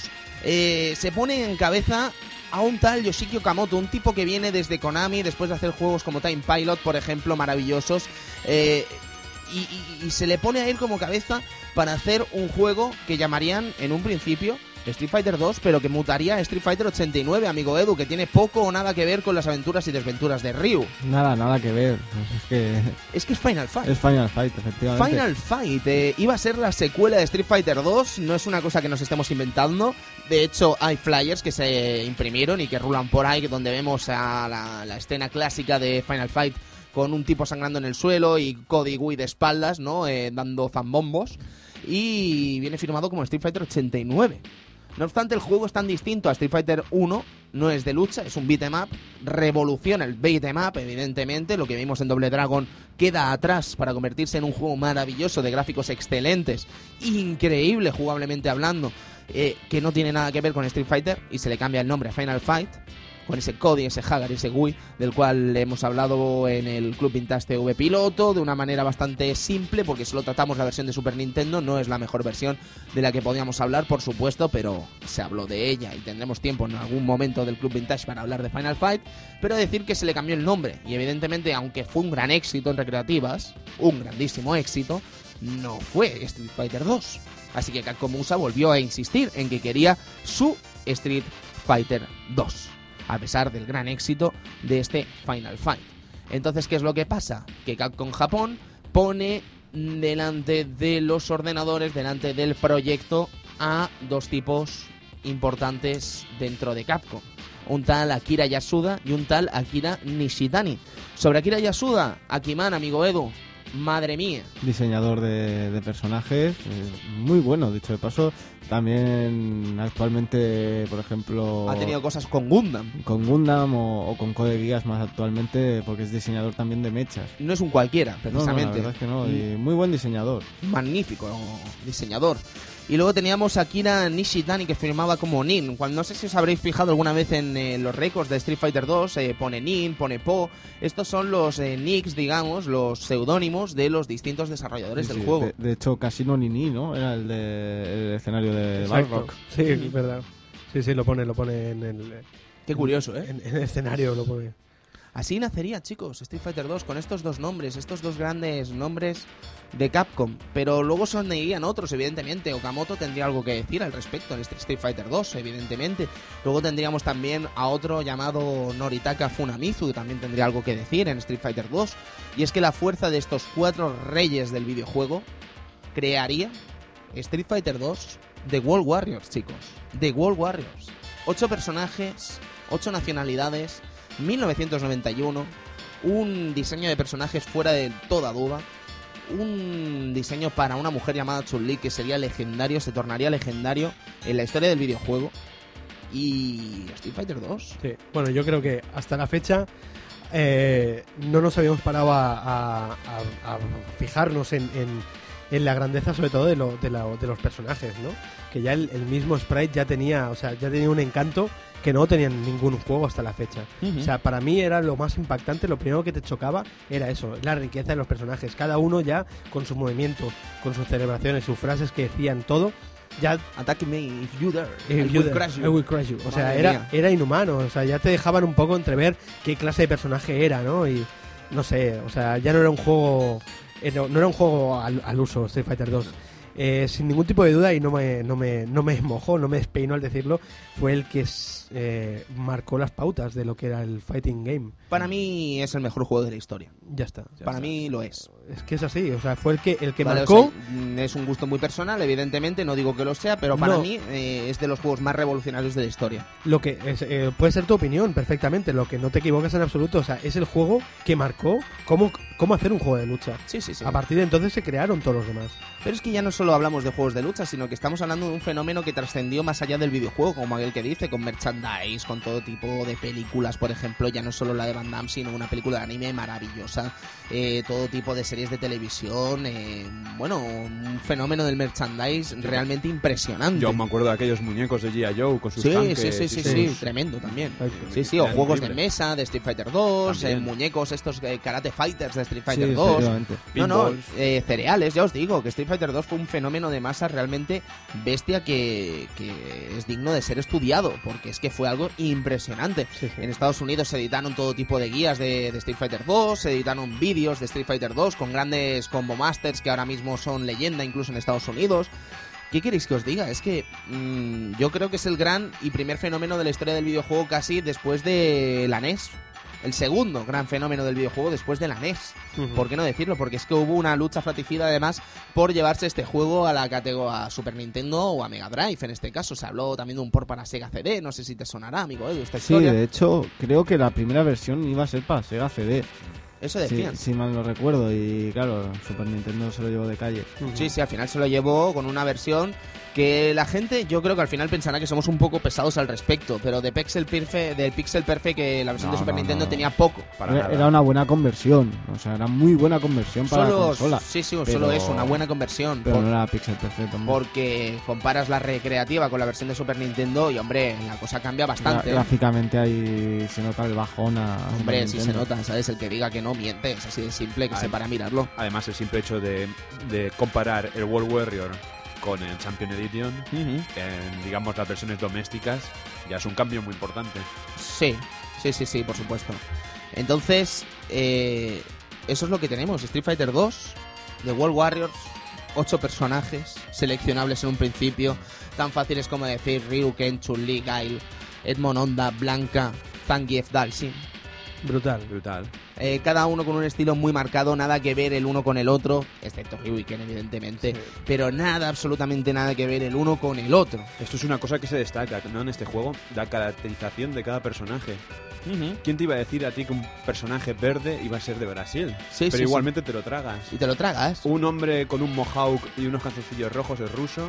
Sí, sí. No lo sabremos nunca, pero te lo tragas. Te Son- lo tragas. Sí, sí, sí, sí. Sabes sí. que están ahí, son, son carismáticos, son Sí, sí. personajes mm, increíbles. Y te dicen que un tío con un tatuaje de los Estados Unidos en el brazo es eh, americano y te lo crees seguramente, sí. ¿no?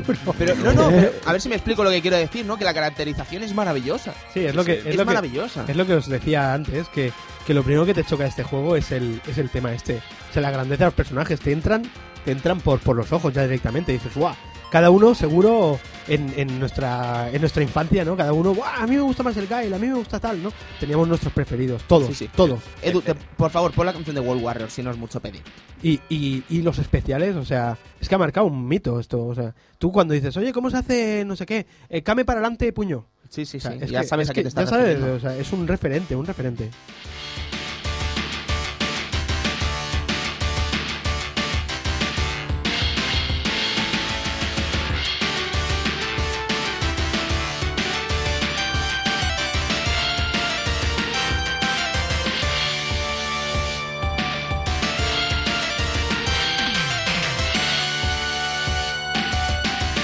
Pero es que Street Fighter 2 no solo queda en eso, ¿sabes? O sea, es que Street Fighter 2 es una obra tan magníficamente perfecta, es un engranaje tan perfecto que en 1991 era jugable, pero es que ahora en 2011, 20 años después, sigue siendo jugable. Totalmente. Pero ridículamente jugable, ¿sabes? Sí, sí, Sin ningún tipo de problemas, tú te pones a los mandos de un Street Fighter 2 ahora y puedes jugar perfectísimamente aprovechando todos y cada uno de las cosas que te está ofreciendo este Street Fighter, cada movimiento, cada eh, situación, cada cosa, ¿vale? Sí, o sea. Pero es que, o sea, la experiencia de dos jugadores es increíble. Pero es que la experiencia de un jugador también lo era en ese momento, ¿sabes? O sea, el hecho de pasarte los ocho personajes, incluidos evidentemente los bonus del barril, los bonus del coche y los bonus de los muros, eh, nos encontramos también los cuatro reyes de Shadowlow, que son increíbles, con un diseño y un carisma también eh, que aún a día de hoy es difícil de superar. Totalmente. Totalmente. Los cuatro tipos, ahí ese maravilloso Balrog, ese o M. Bison, ese Vega o Balrog, ese Sagat y ese Vega o Bison. ¿Sabes? Sí, O sea, sí, es sí. que es increíble. Sí, bueno, es que el, el juego para mí está. Es, eh, totalmente, eh, entre personajes totalmente balance, o sea, un, un balance de, de personajes perfecto. O sea, Luego podríamos entrar en qué personaje está nivelado o no. Eso ya es otra cosa. Pero en cuanto a variedad, es, es, increíble. es- es brutal. Y, y- y bueno, el hecho de los especiales que, que os decía, ¿no? Fue uno de los primeros juegos de lucha que, que veías magias, ¿no? O sea, Sí, veías- sí, pero aquí en este caso sí que te ofrecen las magias, al contrario que en Street Fighter 1, que era como una especie de secreto más o menos, aunque Ujú. existen flyers que te explicaban cómo hacerlas, ¿vale? Aquí realmente ya sí que te dicen cómo se hacen los ataques, ¿vale? Eh, Es que además el problema, una cosa que no se nos olvide comentar, el estándar de los seis botones que antes era un problema, aquí se convierte en un estándar y muchos juegos incluso copian lo de los seis botones a pesar de lo costoso que supone para el dueño del recreativo un comando de seis botones. Y ya no se ve como nada raro porque es que Street Fighter 2 es una auténtica y genuina mina de oro para el recreativo o bar o lo que sea, porque es que ya Street Fighter 2 no solo está en recreativos, no, es que está en todas partes, es un fenómeno de masas que está en todas partes, en cualquier tipo de centro de ocio ves un Street Fighter 2, un Street Fighter 2. Pero es que es una obra maestra, chicos. O sea, sé que soy muy pesado, pero es que es una obra maestra. Es que los personajes son maravillosos, pero es que los escenarios son maravillosos, pero es que lo que estáis escuchando es increíble.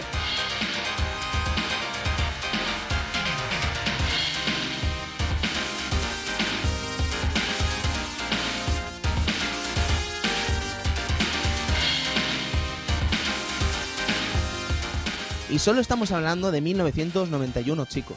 Solo estamos hablando de 1991 y la gente ya está loca. Totalmente loca.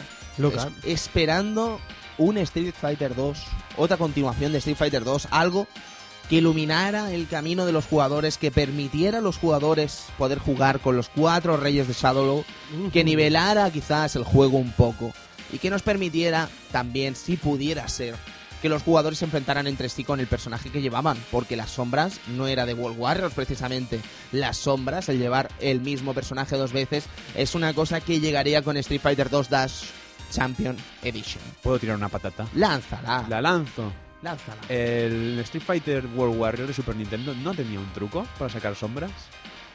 Pues se lanza la patata. Pues ya está, fantástico. en, todo, en todo caso, Champion Edition, esta Dash, sí que tenía eh, lo que vendría a ser las sombras. Tenía la posibilidad de sacar eh, el personaje, por ejemplo, si yo llevaba a Ryu y Edu también, pues podíamos llevar los dos a Ryu. O si Efectivamente. Edu llevaba a Ken, que era lo más obvio, pues habían dos Kens. Que veríamos otro, co- otro color para el personaje. Y bastante espectacular, además, si se me permitís la opinión. Porque, por ejemplo, la sombra de Ryu era. mm, bah, con la mm, cinta azul, con el traje gris, o la de Ken con el traje lila, viola, eh, violeta, Violeta. impresionante. Es, es que aquí entra una de las de las famosas que en leyendas Espera, urbanas. espera, espera, a ver si. Tira, si tírale. Nuestro, nuestro amigo Speedy creo que ya nos está escuchando detrás del teléfono. Amigo Speedy, buenas noches. Aquí estoy, buenas noches, ¿qué tal? Mira, te voy a preguntar ya la primera patata de la noche. O sea, ¿la sombra era más fuerte que el original? No, ¿verdad que no?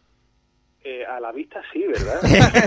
es que parecían más malos, es que parecían que eran más fuertes. Sí, tenía una contundencia visual que, que, que resultaba atractiva y, y te hacía cogerla, ¿no? De alguna manera, ¿eh? Sí, sí, yo vi peleas por no lleven la sombra. Sí, sí. Y, No lleven- ¿Y qué hago? y es que Ryu, Ryu con el kimono gris, ¿no? Era, era inhumano, ¿eh? Aquello. Sí, sí, o el Dalsim ese medio muerto. Buah.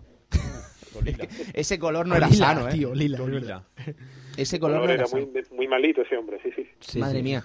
Amigo Speedy, buenas noches. Street Fighter 2. Tal, muy buenas noches, qué pedazo de juego estáis hablando, ¿eh? Ya Eh, ves. poca broma, eh, poca broma. Estamos hablando de uno de los grandes de la historia. No sé cuántas veces en este programa se ha dicho la palabra historia. y grande detrás, ¿sabes? O sea, grande, tanto, tanto. Que se trata en incunables, ¿eh? sí, sí, sí. Y además eh, tenemos el honor de hablar con Speedy, que es uno de los que perpetraron ese mágico especial de Loading del año 99, amigo Edu, si no me equivoco, ¿Eh? que no sé cuántas veces habremos devorado. Muchísimas. Porque vaya Biblia, colega. ¿Sabes? O sea, vaya, vaya. Una obra de Loading que ahora sí que podemos decir que es prácticamente inaccesible, muy, muy difícil acceder a ella. En mercados de San Antonio se ven muy, muy, muy, muy, muy, muy, muy, muy pocas veces. Ah, todavía aparecen alguna por ahí. Sí, todavía aparece alguna, pero ya la gente no se desprende de ella tan fácilmente, ¿eh, amigo Speedy? De que la mía, mi, mi propio ejemplar, lo vi una vez por una de las estanterías y ya no lo encuentro, o sea que... Bueno, Alguien vino, alguien y te hizo un hurto, ¿eh? A ver si fue el amigo Pecha que... no, no, ahí, ahí hubo un hurto, ¿eh? Probablemente. No sé quién, no sé quién.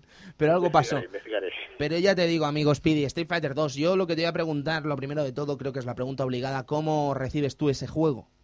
Bueno, pues supongo que como muchos de vosotros, pues lo descubrí en la recreativa, ¿no? Ujú. O sea, el- el- ya el salto pues de, de visual de verte o sea, yo, yo fui uno de, de- de- una de esas personas que se ilusionaron con el primer Street Fighter y luego se encontraron con, con la castaña que a nivel de jugabilidad era no Ujú.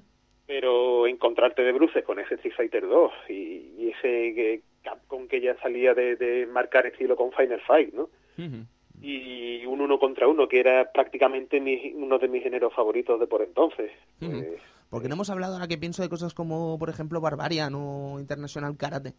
De, los ordenadores de la época, por ejemplo, que también son uno de los claros referentes, ¿no? Lo que pasa es que quizás hemos querido marcarnos un poco más en el territorio del arcade y tocar algunas cositas de, de- de distintas conversiones y tal, como esa Human Killing Machine, amigo Speedy, no sé si te sonará. vale, estamos ese- hablando de, de Tiertex si mal no recuerdo Madre mía, ojo, ¿eh? palabras mayores ¿eh? Y Speedy, ¿te acuerdas de la portada?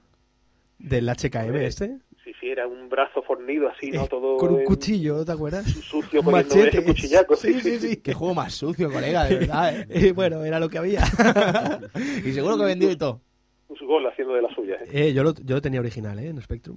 Lo tenías original. Original, original. Hombre, yo vi aquella portada y me lo tenía que comprar. Bueno o malo. Tuviste un brazo sucio y un machete. Un machete. "Eso es dije, mío". "Esto- y, y el título qué? Madre mía. Human Killing Machine. tío. Sí, sí. La segunda parte de- apócrifa, ¿eh?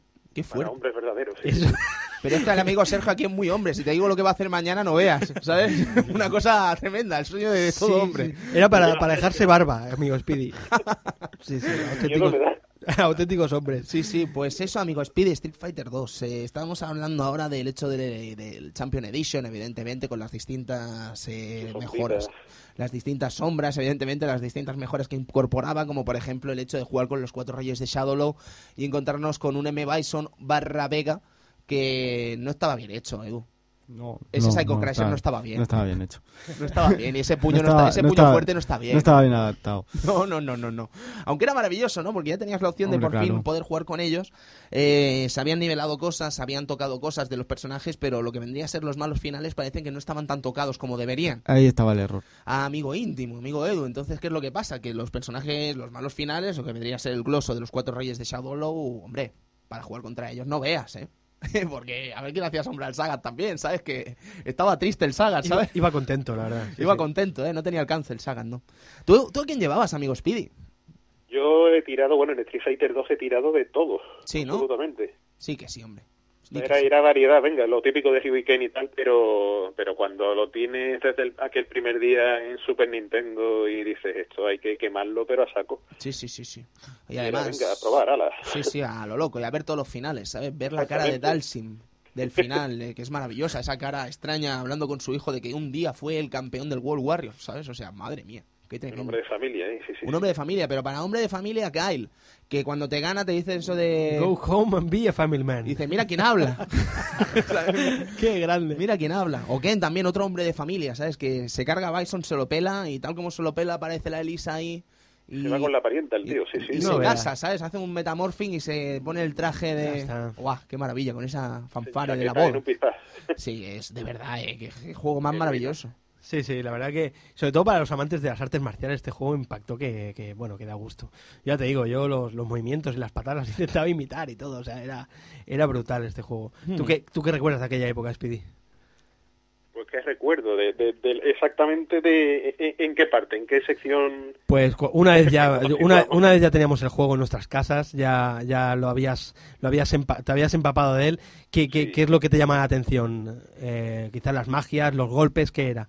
Mm, Bueno, en definitiva se puede decir que todo, ¿no? Yo, o sea, lo, lo que más me llamaba la atención es encontrarme ante un juego tan tan espectacular, pero sobre todo tan equilibrado.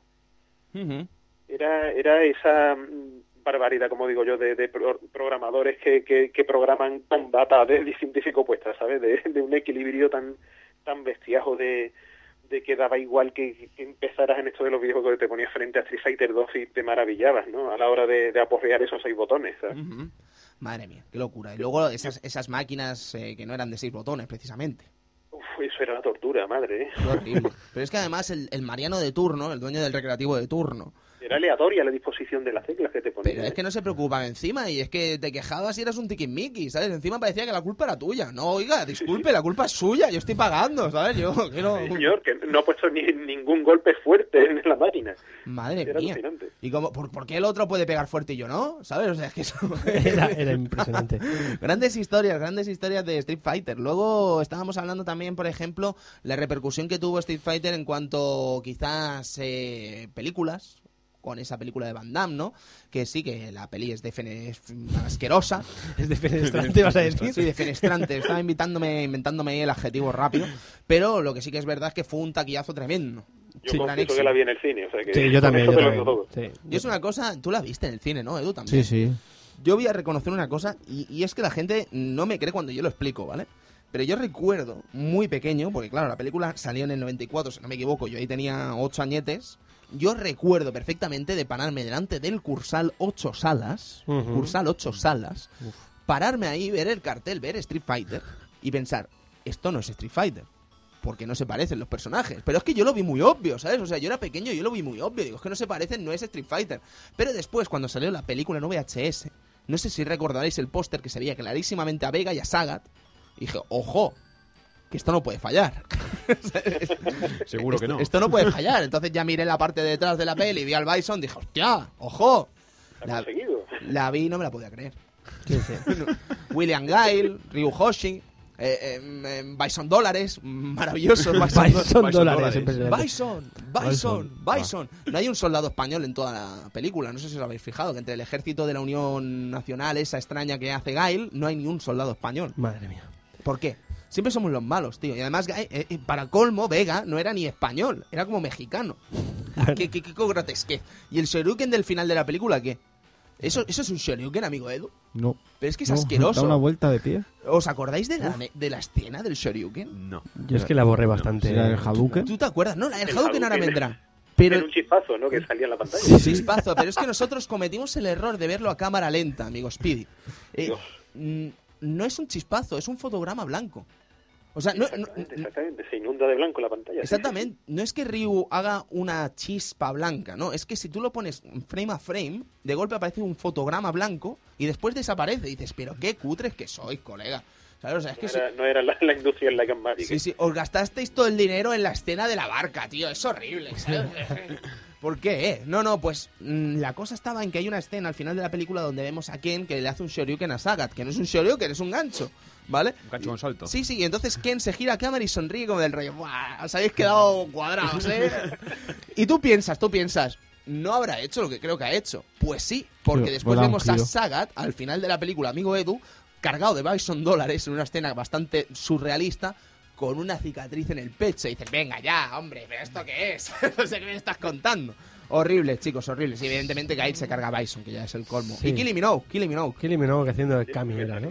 Está- Estaba muy bien. Estaba muy Había que tomarse la parodia prácticamente, Sí, ¿verdad? es que no, no te quedaba otra porque decías, "Va, menuda aberración. Sí, sí, sí. ¿sabes? O sea, lo que pasa que yo estoy convencidísimo, amigos, de que eh, el año que viene se estrena otra película de imagen real de Street Fighter y todos vamos a Yo verla. estoy fichando, ¿eh? Otra como, vez. Como fiché con Como la leyenda de chun Hace dos años. Yo Eh, fiché. Yo fiché como un campeón ¿Tú ahí. fichaste, Yo Edu? fiché. ¿Tú fichaste, Cristian? No fiché. ¿Tú fichaste, Speedy? Que va, y me- merece la pena porque yo no, no la tengo así como un poco perdida. No, no, no. No, no, que va, déjala, que no, va. no déjala, merece, déjala o sea, perdida. Si tú estás más feliz así, amigos. La, la- la No. considero incluso peor que la de Van Damme. Sí, ¿eh? sí, sí, totalmente. No, no, sin lugar a dudas. Porque... Vaya. No, no, y te voy a explicar por qué. Porque la de Van Damme, tú ya la estás viendo y dices, se está tomando a cachondeo a sí mismo. Sí. ¿Sabes? Porque tú ves al Bison y no te lo crees. Tú ves el sistema de regeneración del Bison del final de la película y tampoco te lo crees. Pero es que eh, la película de Chun-Li comete un error muy grave. Y es creerse ser una gran película. Sí. Pues va de gran peli por la. Sí, y dices, sí. no, no lo eres. Es ridícula. Es que aquí, con la de Van Damme, eh, ya venía, bueno, el director este ya había hecho alguna, alguna trastada. Steven de Sousa era. Buah. Y, Buah. y el, y el tipo y el tipo este ya, ya, ya venía de, de cine bastante casposín. Pero bueno, que... El de comando era, ¿verdad? exacto, ese mismo, ¿sabes? O sea, nunca... Comando eh, es la del tío mierda, ¿no? Tío mierda. Tío mierda. Para eso estamos hablando de, de, de Schwarzenegger pegando tiros en la cabeza a la peña y gritan cuando caen. O sea, ¿sabes? O sea, entonces, ¿qué pasa? Pues ya ibas un poco a eso, ¿no? Pero esta es lo que dice lo que dices tú, Tony, que, que Street Fighter, la, la leyenda de Chun-Li, esta, se tomaba en serio y quería hacer una película de culto cuando es una, una bas- un Culto un- miano. Igual que Max Payne, tío. Que no, Una hombre, que basura, no. una basura. ¿De qué vais, tío? Sí, sí, pues no la veas, Speedy, amigo. No, no, por favor, Speedy. Es, Eh, podría como- cambiar tu vida. Tomo nota absolutamente. Eres Vale. más feliz así. Fuera, sí. descartada. ¿Qué Te- podríamos hablar más de Street Fighter? Podríamos hablar evidentemente de esa edición Street Fighter 2 Turbo o esa edición Street Fighter 2 Super Fighting, que es la que vimos además en el Xbox Live, que es así, que ya venía un poco más tocada y además era más rápida. Era más rápida. Tenía ataques nuevos. Tenía ataques nuevos. La Chun-Li, por ejemplo, ya ganaba el Kosho. Kosho. Sí. Eh, patadas huracanes en el aire. Oh, maravilloso. ¿Cómo Increíble. revoluciona el juego eso? Ay, la gente que piensa que es una tontería. Ay, madre mía. Nada. Madre mía, el juego parecía otro, colegas. Madre mía. Sí, sí, eh, esta Hyper Fighting es una edición fantástica además, que después la veríamos en Super Nintendo, que es la segunda versión de Super Nintendo, y sería en una especie de colección extraña, la primera de Mega Drive en esa Champion Edition Special, que no deja de ser una Champion Edition con una Hyper Fighting junto. Una cosa muy curiosa que no sabíamos al principio y que descubrimos ya una vez más mayores, ¿verdad, Edu? que los jugadores de Mega Drive vacilábamos por eso, ¿no? Sí, sí, Eh, sí. Tú tienes velocidad, que no. Poniendo estrellas ahí todo el rato. Y además los cuatro reyes de Shadow, que poca broma, ¿sabes? Que eso no, no lo tenían acceso todavía los jugadores de Super Nintendo. Y además tenía una cosita, así un, un detalle muy curioso, que era, te, te ponía el nombre de los ataques, le dabas a un botón y te salía la animación del tío pegando. Y ya está. Y ya está, pero con eso eras feliz. Claro que eras feliz, pero es que era más feliz que una perdiz. Ahí está. Y además este anuncio, este, este- perdón, este juego tenía un anuncio en Estados Unidos bastante curioso que a Edu que le encanta. No sé si te acordarás, amigo Speedy, de este anuncio que eh, es un, un- un vigilante de seguridad ¿no? que está viajando por, por una juguetería. De golpe va a la estantería de Genesis de Mega Drive y se encuentra con un Street Fighter 2 Champion Edition Special que sale una mano gigantesca que pilla un Mortal Kombat y lo rompe, ¿sabes? Y dice, ¡Dios! ¡Dámelo ya! No lo recuerdo, que va. Pues sí, ya te pasaré por el Facebook el anuncio porque te va a encantar, te va a encantar, ¿sabes? Seguro que cuando lo veas te sonará porque dio bastante de qué hablar. Bueno, ahora no que tenemos Hombre, internet. la, y la tenemos época, acceso. la época en, esta- en América y tal, con, con las campañas de publicidad, la, Bueno, 3D, la 3DO tirando la- a la Super Nintendo y a la Mega Drive a la basura. Sí, publicidad agresiva esta, que no se cortaban un Bueno, pelo. no, que va, que va, ¿eh? Genesis 2, One Nintendo. Yeah. Sí, no, no, hay cada cosa realmente increíble. Promoviendo sangre ahí, sí, sí. Sí, no, no, ahí había sangre, esto de la competencia leal de ahora y tal. de, no, yo me compraría una Wii. Sí, no, eso, eso era mierda, ¿sabes? O sea, no, no, que va, que va. En los 90 muerte, ya había muerte. guerra, a muerte. Y bueno, y Nintendo, si contásemos lo que hacía Nintendo a finales de los 80 con la Genesis, que creo que lo hemos hablado alguna vez. Sí, lo hablemos. En el de Sonic, creo el que de fue. Sonic, porque estábamos hablando de, de cómo, cómo. Como si cómo tú vendes Sega- Genesis no te envió Nintendo. Efectivamente. Tú sabrás lo que haces. Sí, sí, sí, maravilloso. Es verdad, sí, sí, sí. Street Fighter 2, eh, no sé qué más podríamos hablar de Street Fighter 2, esas puntuaciones, eh, los retos legendarios que hubieron en los salones recreativos, evidentemente, que rompían cada día, cada momento, cada uno de nosotros tiene su anécdota, su historia. Sí, Sí, su- he hecho amigos yo con Fighter 2 en la Eh, exacto, y, y campanas yo en el instituto, ya te digo. Que me, me iba a un bar de allí en mi barrio a pegarme campanas eh, a 100 metros de mi casa, exponiéndome a que me viesen mis padres, pero me daba igual. Yo llevaba a mi Ken ahí pegando Shoryuken, ¿sabes? Y ya está. Sí, sí. Está, lo que que había hay. más. Lo increíble era también las leyendas urbanas. Leyendas urbanas. El típico colega que tenías al lado, bueno, colega no, en verdad, una persona que no, no conocía No de nadie, pero se sí, te sí. ponía al lado de la recreativa y decía, coge la piedra y tírasela. coge la piedra y tírasela, Pero- yo lo he visto. Pero qué obvio lo ves eso, además, en el Sí, sí. momento. ¿eh? Tú ves la piedra y dices, pero si está ahí, seguro El- que puedo cogerle. A- la- a- abajo puño, abajo puño. Escenario muy ¿no? ¿Estamos hablando? Sí. O el de Sagan. Pégale a la estatua y la, y la estatua se cae encima. Es Sagan. Has ganado, perfecto. Sí, sí. O lo que vendría a ser la humillación, ¿no? De romper el, el- el- el- el cartel este de... Estoy diciendo cartel y seguro estoy diciendo Sí, bueno, la- las La- cajas El, o cartel de Ryu, de, del escenario del Ryu, o las cajas de, de, de, de Gail, o, o la estatua de Bison, que además el monje detrás se cabrea y se levanta y te echa la bronca, ¿sabes? Sí, sí, sí. Qué detalles, tío, madre mía. Era buenísimo, Sí, hombre. o, o el Hadouken de fuego. Madre mía, ¿sabes? Hadouken sí- de fuego. Eso sí que dio para ríos de tinta, ¿eh? Pero... O Hobby- Casi Hobby- a todo el mundo preguntándoselo, ¿eh? Sí, sí. Pero, Speedy, ¿esto lo hicieron queriendo? Ese... No, esto es... Era un bug, Es ¿no? un bug. Sí, Es sí, un se- bug Se dice que sí, que era un bug. Sí, sí, no, no, se- era un bug, pero vamos, total, ¿sabes? Pero Fue que- una cosa que salía porque sí. Qué eh, coincidencia, ¿no? Después Sí, sí, dijeron, claro. hostia, aprovechamos el bug para, para hacer... Sí, Bueno, después el- Capcom son expertos en aprovechar bugs para. Bueno, y, y tus amigos de, de, de, de- de Art System Wars, ¿qué? ¿Sabes? Que, Bueno. madre mía. Pero lo hacen muy bien después, ¿no? Que bugs tontos del Guilty Gear X lo convierten en un juegazo en el Guilty Gear XX. ¿Sabes? Que ya querrían otros tener bugs tontos y convertirlos en auténticos juegazos. Ya te digo. El Blue Sí, Cancel, sí, ¿no? La, la- la maravilla del- de, de los bugs, ¿eh? Vaya, los bugs, que se convierten en maravillosas vienen- cosas después. Vienen que ni al pelo los juegos de lucha.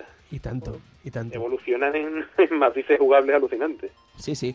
Pues chicos, yo eh, casi que hemos agotado Street Fighter 2, hemos mm, roto Street Fighter 2, hemos hablado de muchos juegos anteriores a Street Fighter 2 y creo que podemos ir finiquitando, ¿no? Este Teníamos, Fighter 2. teníamos que aprovechar ahora que teníamos a nuestro gran amigo y ya casi componente del Club Vintage, a, aquí a, a Speedy. Teníamos una, una preguntita para él, ¿os acordáis? Sí, Dan, lánzala. A ver si me acuerdo de cómo iba. Eh, A ver, a ver. Speedy, eh, ¿tú te acuerdas del...? Aquí patatones. a- Sí, sí, Speedy. te voy a lanzar un patatón y, y perdóname si... Pero bueno, el tema era del Yar Kung Fu 2, ay, del Yar Kung Fu que estábamos hablando. ¿Tú te acuerdas del Yar Kung Fu 2? Sí, perfectamente. Perfectamente. ¿Tenía algo que ver con aquel juego Shaolin Road? Mm, bueno, curiosamente el personaje creo que se llamaba igual. Igual, pero no tenía nada que ver.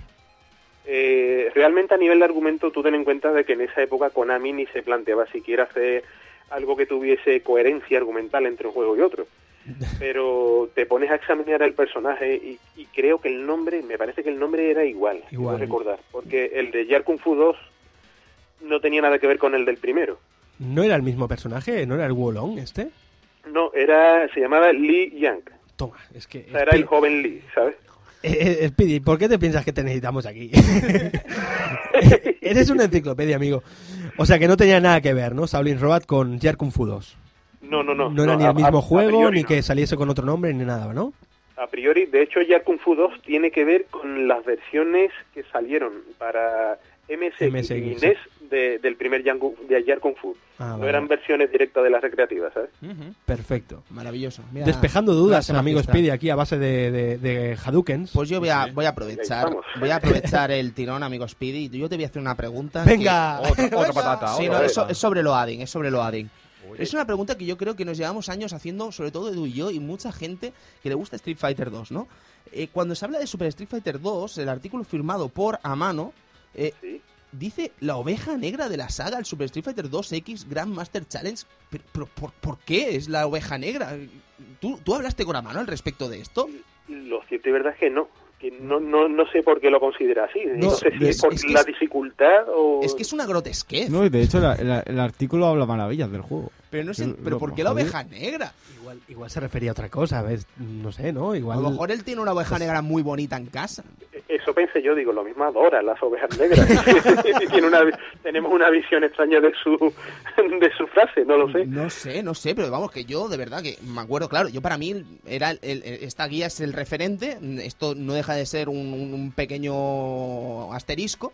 Y claro, cuando ya te haces mayor, descubres Super Street Fighter 2 Turbo y dices, ah, mira, la oveja negra. ¿sabes? Y juegas y dices, Dios, pero, pero si esto es maravilloso.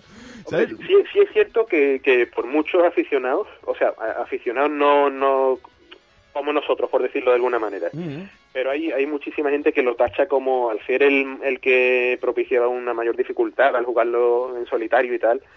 Pues gente que lo rechazaba inmediatamente al ver que, que hasta la primer, el primer combate les resultaba complicado, ¿sabes? Y, y por eso, yo, yo creo que puede venir por ahí la cosa, Ujú. puede ser. Quizás sí, Puede quizás sí. Eh, pero ya te digo, la verdad es que en cuanto a jugabilidad es el más exquisito y también la, la quinta esencia de, de- de Street Fighter 2. Eh, no hemos hablado de Super Street Fighter 2 eh, New Challengers y Super Street Fighter 2 eh, X precisamente porque mm, pueden dar para un club vintage entero porque hay un mundo Pues sí. detrás de este juego que incluso a, hoy- a día de hoy se siguen jugando en muchos recreativos japoneses y tenemos eventos realmente interesantísimos sobre este juego que podemos ver en ahora con medios como YouTube y tal. Sí, ¿no? creo que en el- aparte, creo que en el, Evolu en el Evolution, iba a decir, en el Super Battle Opera de Togeki, creo que aún está el Super Street Fighter. No lo sé, amigo Edu. Creo que el año pasado estaba. Hace poco estaba seguro. No sé si el año pasado o hace dos o tres años, pero estar estaba.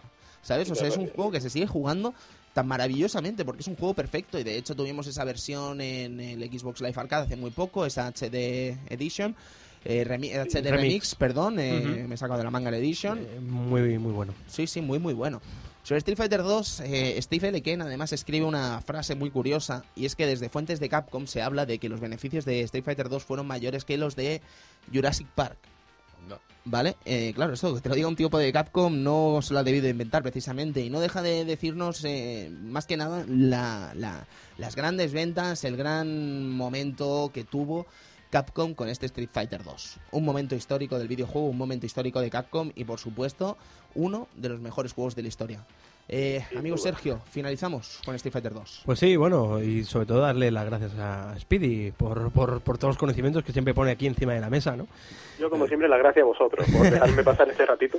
Bueno, bueno, a mí lo que me gustaría es lanzarle una pregunta también a, a Ya, Speedy. la- lanzamos ya. Bueno, una pregunta, más que una pregunta, es saber qué versión doméstica te gustó más. ¿La de Mega Drive, la de Super Nintendo, la de PC Engine, si pudiste jugarla? ¿Cuál era la mejor versión? ¿O la que te parece Pues mejor? Yo me quedo, o sea, a pesar de que la de PC Engine me encantó, aluciné en colores porque no me esperaba que fuese capaz de plasmar algo así, ¿sabes? Hmm. Pero en términos global y como, como obsesivo que soy de- del tema musical, me quedo con Super Nintendo. No Super. Nintendo. ¿Qué No, pasa? sí. ¿Qué pasa? La, la música de. La- Super la- la- Nintendo. la- la- pero la música de Mega Drive tenía su cariño. Tenía su cariño. Era, era como más apagada. ¿Qué cariño hay ahí? sí, sí, ¿Qué sí, cariño más- hay ahí? más Mira, la cara de Edu cuando Mira se habla la de música y Mega Drive. Madre mía, la cara de Edu. Yo era, era ese trompetón que sonaba en la fase de Gail, Sí, sí, sí, sí. ampliado y decía yo, qué maravilla, qué maravilla. Y, y- y las voces. Ay, Las voces. Madre mía, y la versión, sí, es fantástico, de verdad. Madre mía, Super Nintendo, me están saliendo sudores y todo. Amigo Edu, Street Fighter 2. Pues como ya hemos dicho, uno de los mejores juegos de la historia, si no eh, puede ser el mejor juego de la historia. Pero sí que marcó, eh, es uno de esos juegos que marcan, que, que dices, vale, a partir de aquí la historia del videojuego se va a escribir con otras letras. Pues yo creo que Street Fighter es uno de esos juegos que, que dan la evolución a, a una generación. Totalmente, amigo Edu. Amigo Speedy, te toca a ti despedir Street Fighter 2. ¿Qué voy a decir que no habéis dicho ya? Es la, la reinvención de un género que ya existía y convertirlo en, en el objetivo de, de todo el público, de todas las compañías a la hora de tener un referente para hacer un juego de lucha. Y, y, digamos el juego obligado que toda plataforma quería tener en su catálogo. O sea, que, que poco más poco más se puede añadir. El juego definitivo casi, hasta que saliera el Super. Sí, sí, sí. Totalmente. Totalmente de acuerdo. Pues bueno, amigo Speedy, muchas gracias por tenerte, por aceptar estar una noche más aquí con nosotros y nos vemos prontito, probablemente. Así que un abrazo sí, fuerte. Sí, sí, por curiosidad, si, si queréis verme, hay un vídeo por YouTube donde estoy ganando un campeonato de Street Fighter y tal. ¿sabes? Ah, sí. Sí. ¿Qué tenemos, qué tenemos que poner? un poquito? ¿Qué tenemos ¿Qué- que poner? Ahí, ahí, venga. Pues yo creo que si ponéis final Street Fighter 2 Party o Alcolea Party o Speedy, porque creo que escriben mal el nombre o algo así, se puede ver. Fantástico. Mira, lo- os, lo, os lo pondré por YouTube, por Facebook. Mira, Vale, ya, perfecto, ya nos perfecto. haremos cargo nosotros de difundirlo por donde sea. Qué grande. No obstante, amigo Speedy, ya te digo, ¿eh? cuando vengas por aquí por Barcelona, pues siempre podríamos hacer así unas, unas apuestas, ¿no? Con Street Fighter 2. Eso siempre es interesante y divertido, ¿sabes? Y grabarlo no- incluso. Sería legendario. Sería legendario. Hombre, Street Fighter 2 con una de esas cenas que nos pegamos, ¿eh? Épico total. Épico, tú ya sabes a qué me refiero, amigo Vaya, Speedy. vaya cena. Pues bueno, lo dicho, amigo Speedy, muchas gracias por aceptar estar esta noche en el club. Como siempre, un placer, amigo. Un placer para mí. Venga. un abrazo de fuerte. Abrazo Venga, fuerte. Adiós. Hasta luego. No hay mejor manera de despedirse que con este auténtico temazo. Street Fighter 2, 20 aniversario. Felicidades. Hasta el 25 aniversario.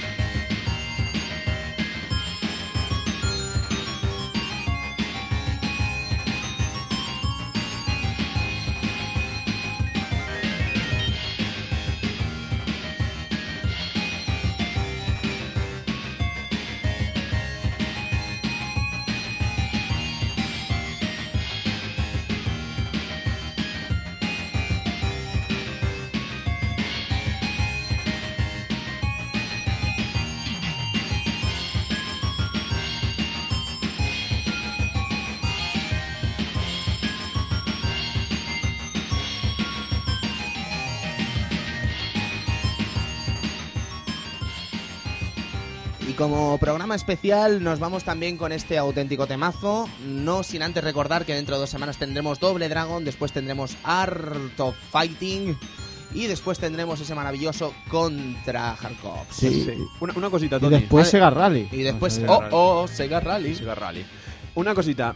eh, esta recreativa, que es que se me, se- se me acaba, de, cu- se me acaba de, de recordar ahora. Lance usted. No, que te lo pasaba sin gastar ni un continúe y te salía otro final. Bueno, otro final. Otro staff. Ah, sí. Con Ah, las caritas y con. Bueno, era otro rollo. Es no sé. verdad, es verdad. es Que cierto, te, es te premiaba por pasártelo sin, sin gastar continuo. Sí, sí, sí, es muy, muy cierto eso, es Eh, verdad. me- Qué, qué- qué detalle más curioso. Me he acordado ahora. Maravilloso. Pues nos vamos a ir con este temazo, chicos. Sí. Vamos a ir disfrutando de esta banda sonora increíble. No sin antes eh, decir que muchas gracias por haber estado ahí. Esperemos haber hecho un gran homenaje a esta gran franquicia. Y decir que aunque quizás los sucesos del mundo no nos ayudan, no nos eh, apetece a veces estar tan felices como hemos estado durante estas dos horas, eh, estamos totalmente con la comunidad japonesa, evidentemente, y con el desastre del tsunami, el terremoto que ha pasado todo allí.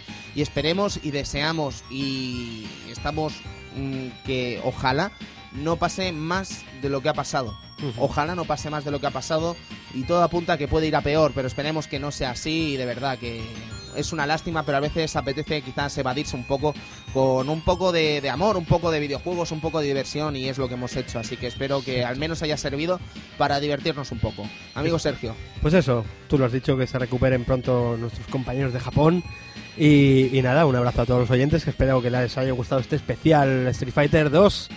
Y hasta de aquí a dos semanas. exactamente, amigo Cristian Sevilla, buenas noches. Bueno, mm, adiós a todos y deciros que, tal y como decía Gail en mi Mega Drive, Have fun. Have fun, Have fun. have fun. Have fun, que tenga. Qué bueno. Ay, Harl.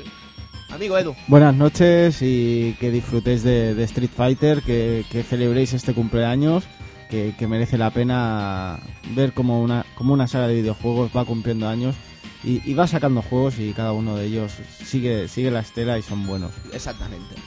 Eh, yo, pues nada, decir que no hay mejor manera de celebrar el aniversario, este 20 aniversario de Street Fighter 2 World Warriors, que jugando a Street Fighter 2 World Warriors. Nada más que decir, chicos. Así que eso, nos vemos en dos semanitas. Muchas gracias por haber estado ahí y disfrutad de los videojuegos, que para eso están. Así que eso, hasta luego. Muchas gracias.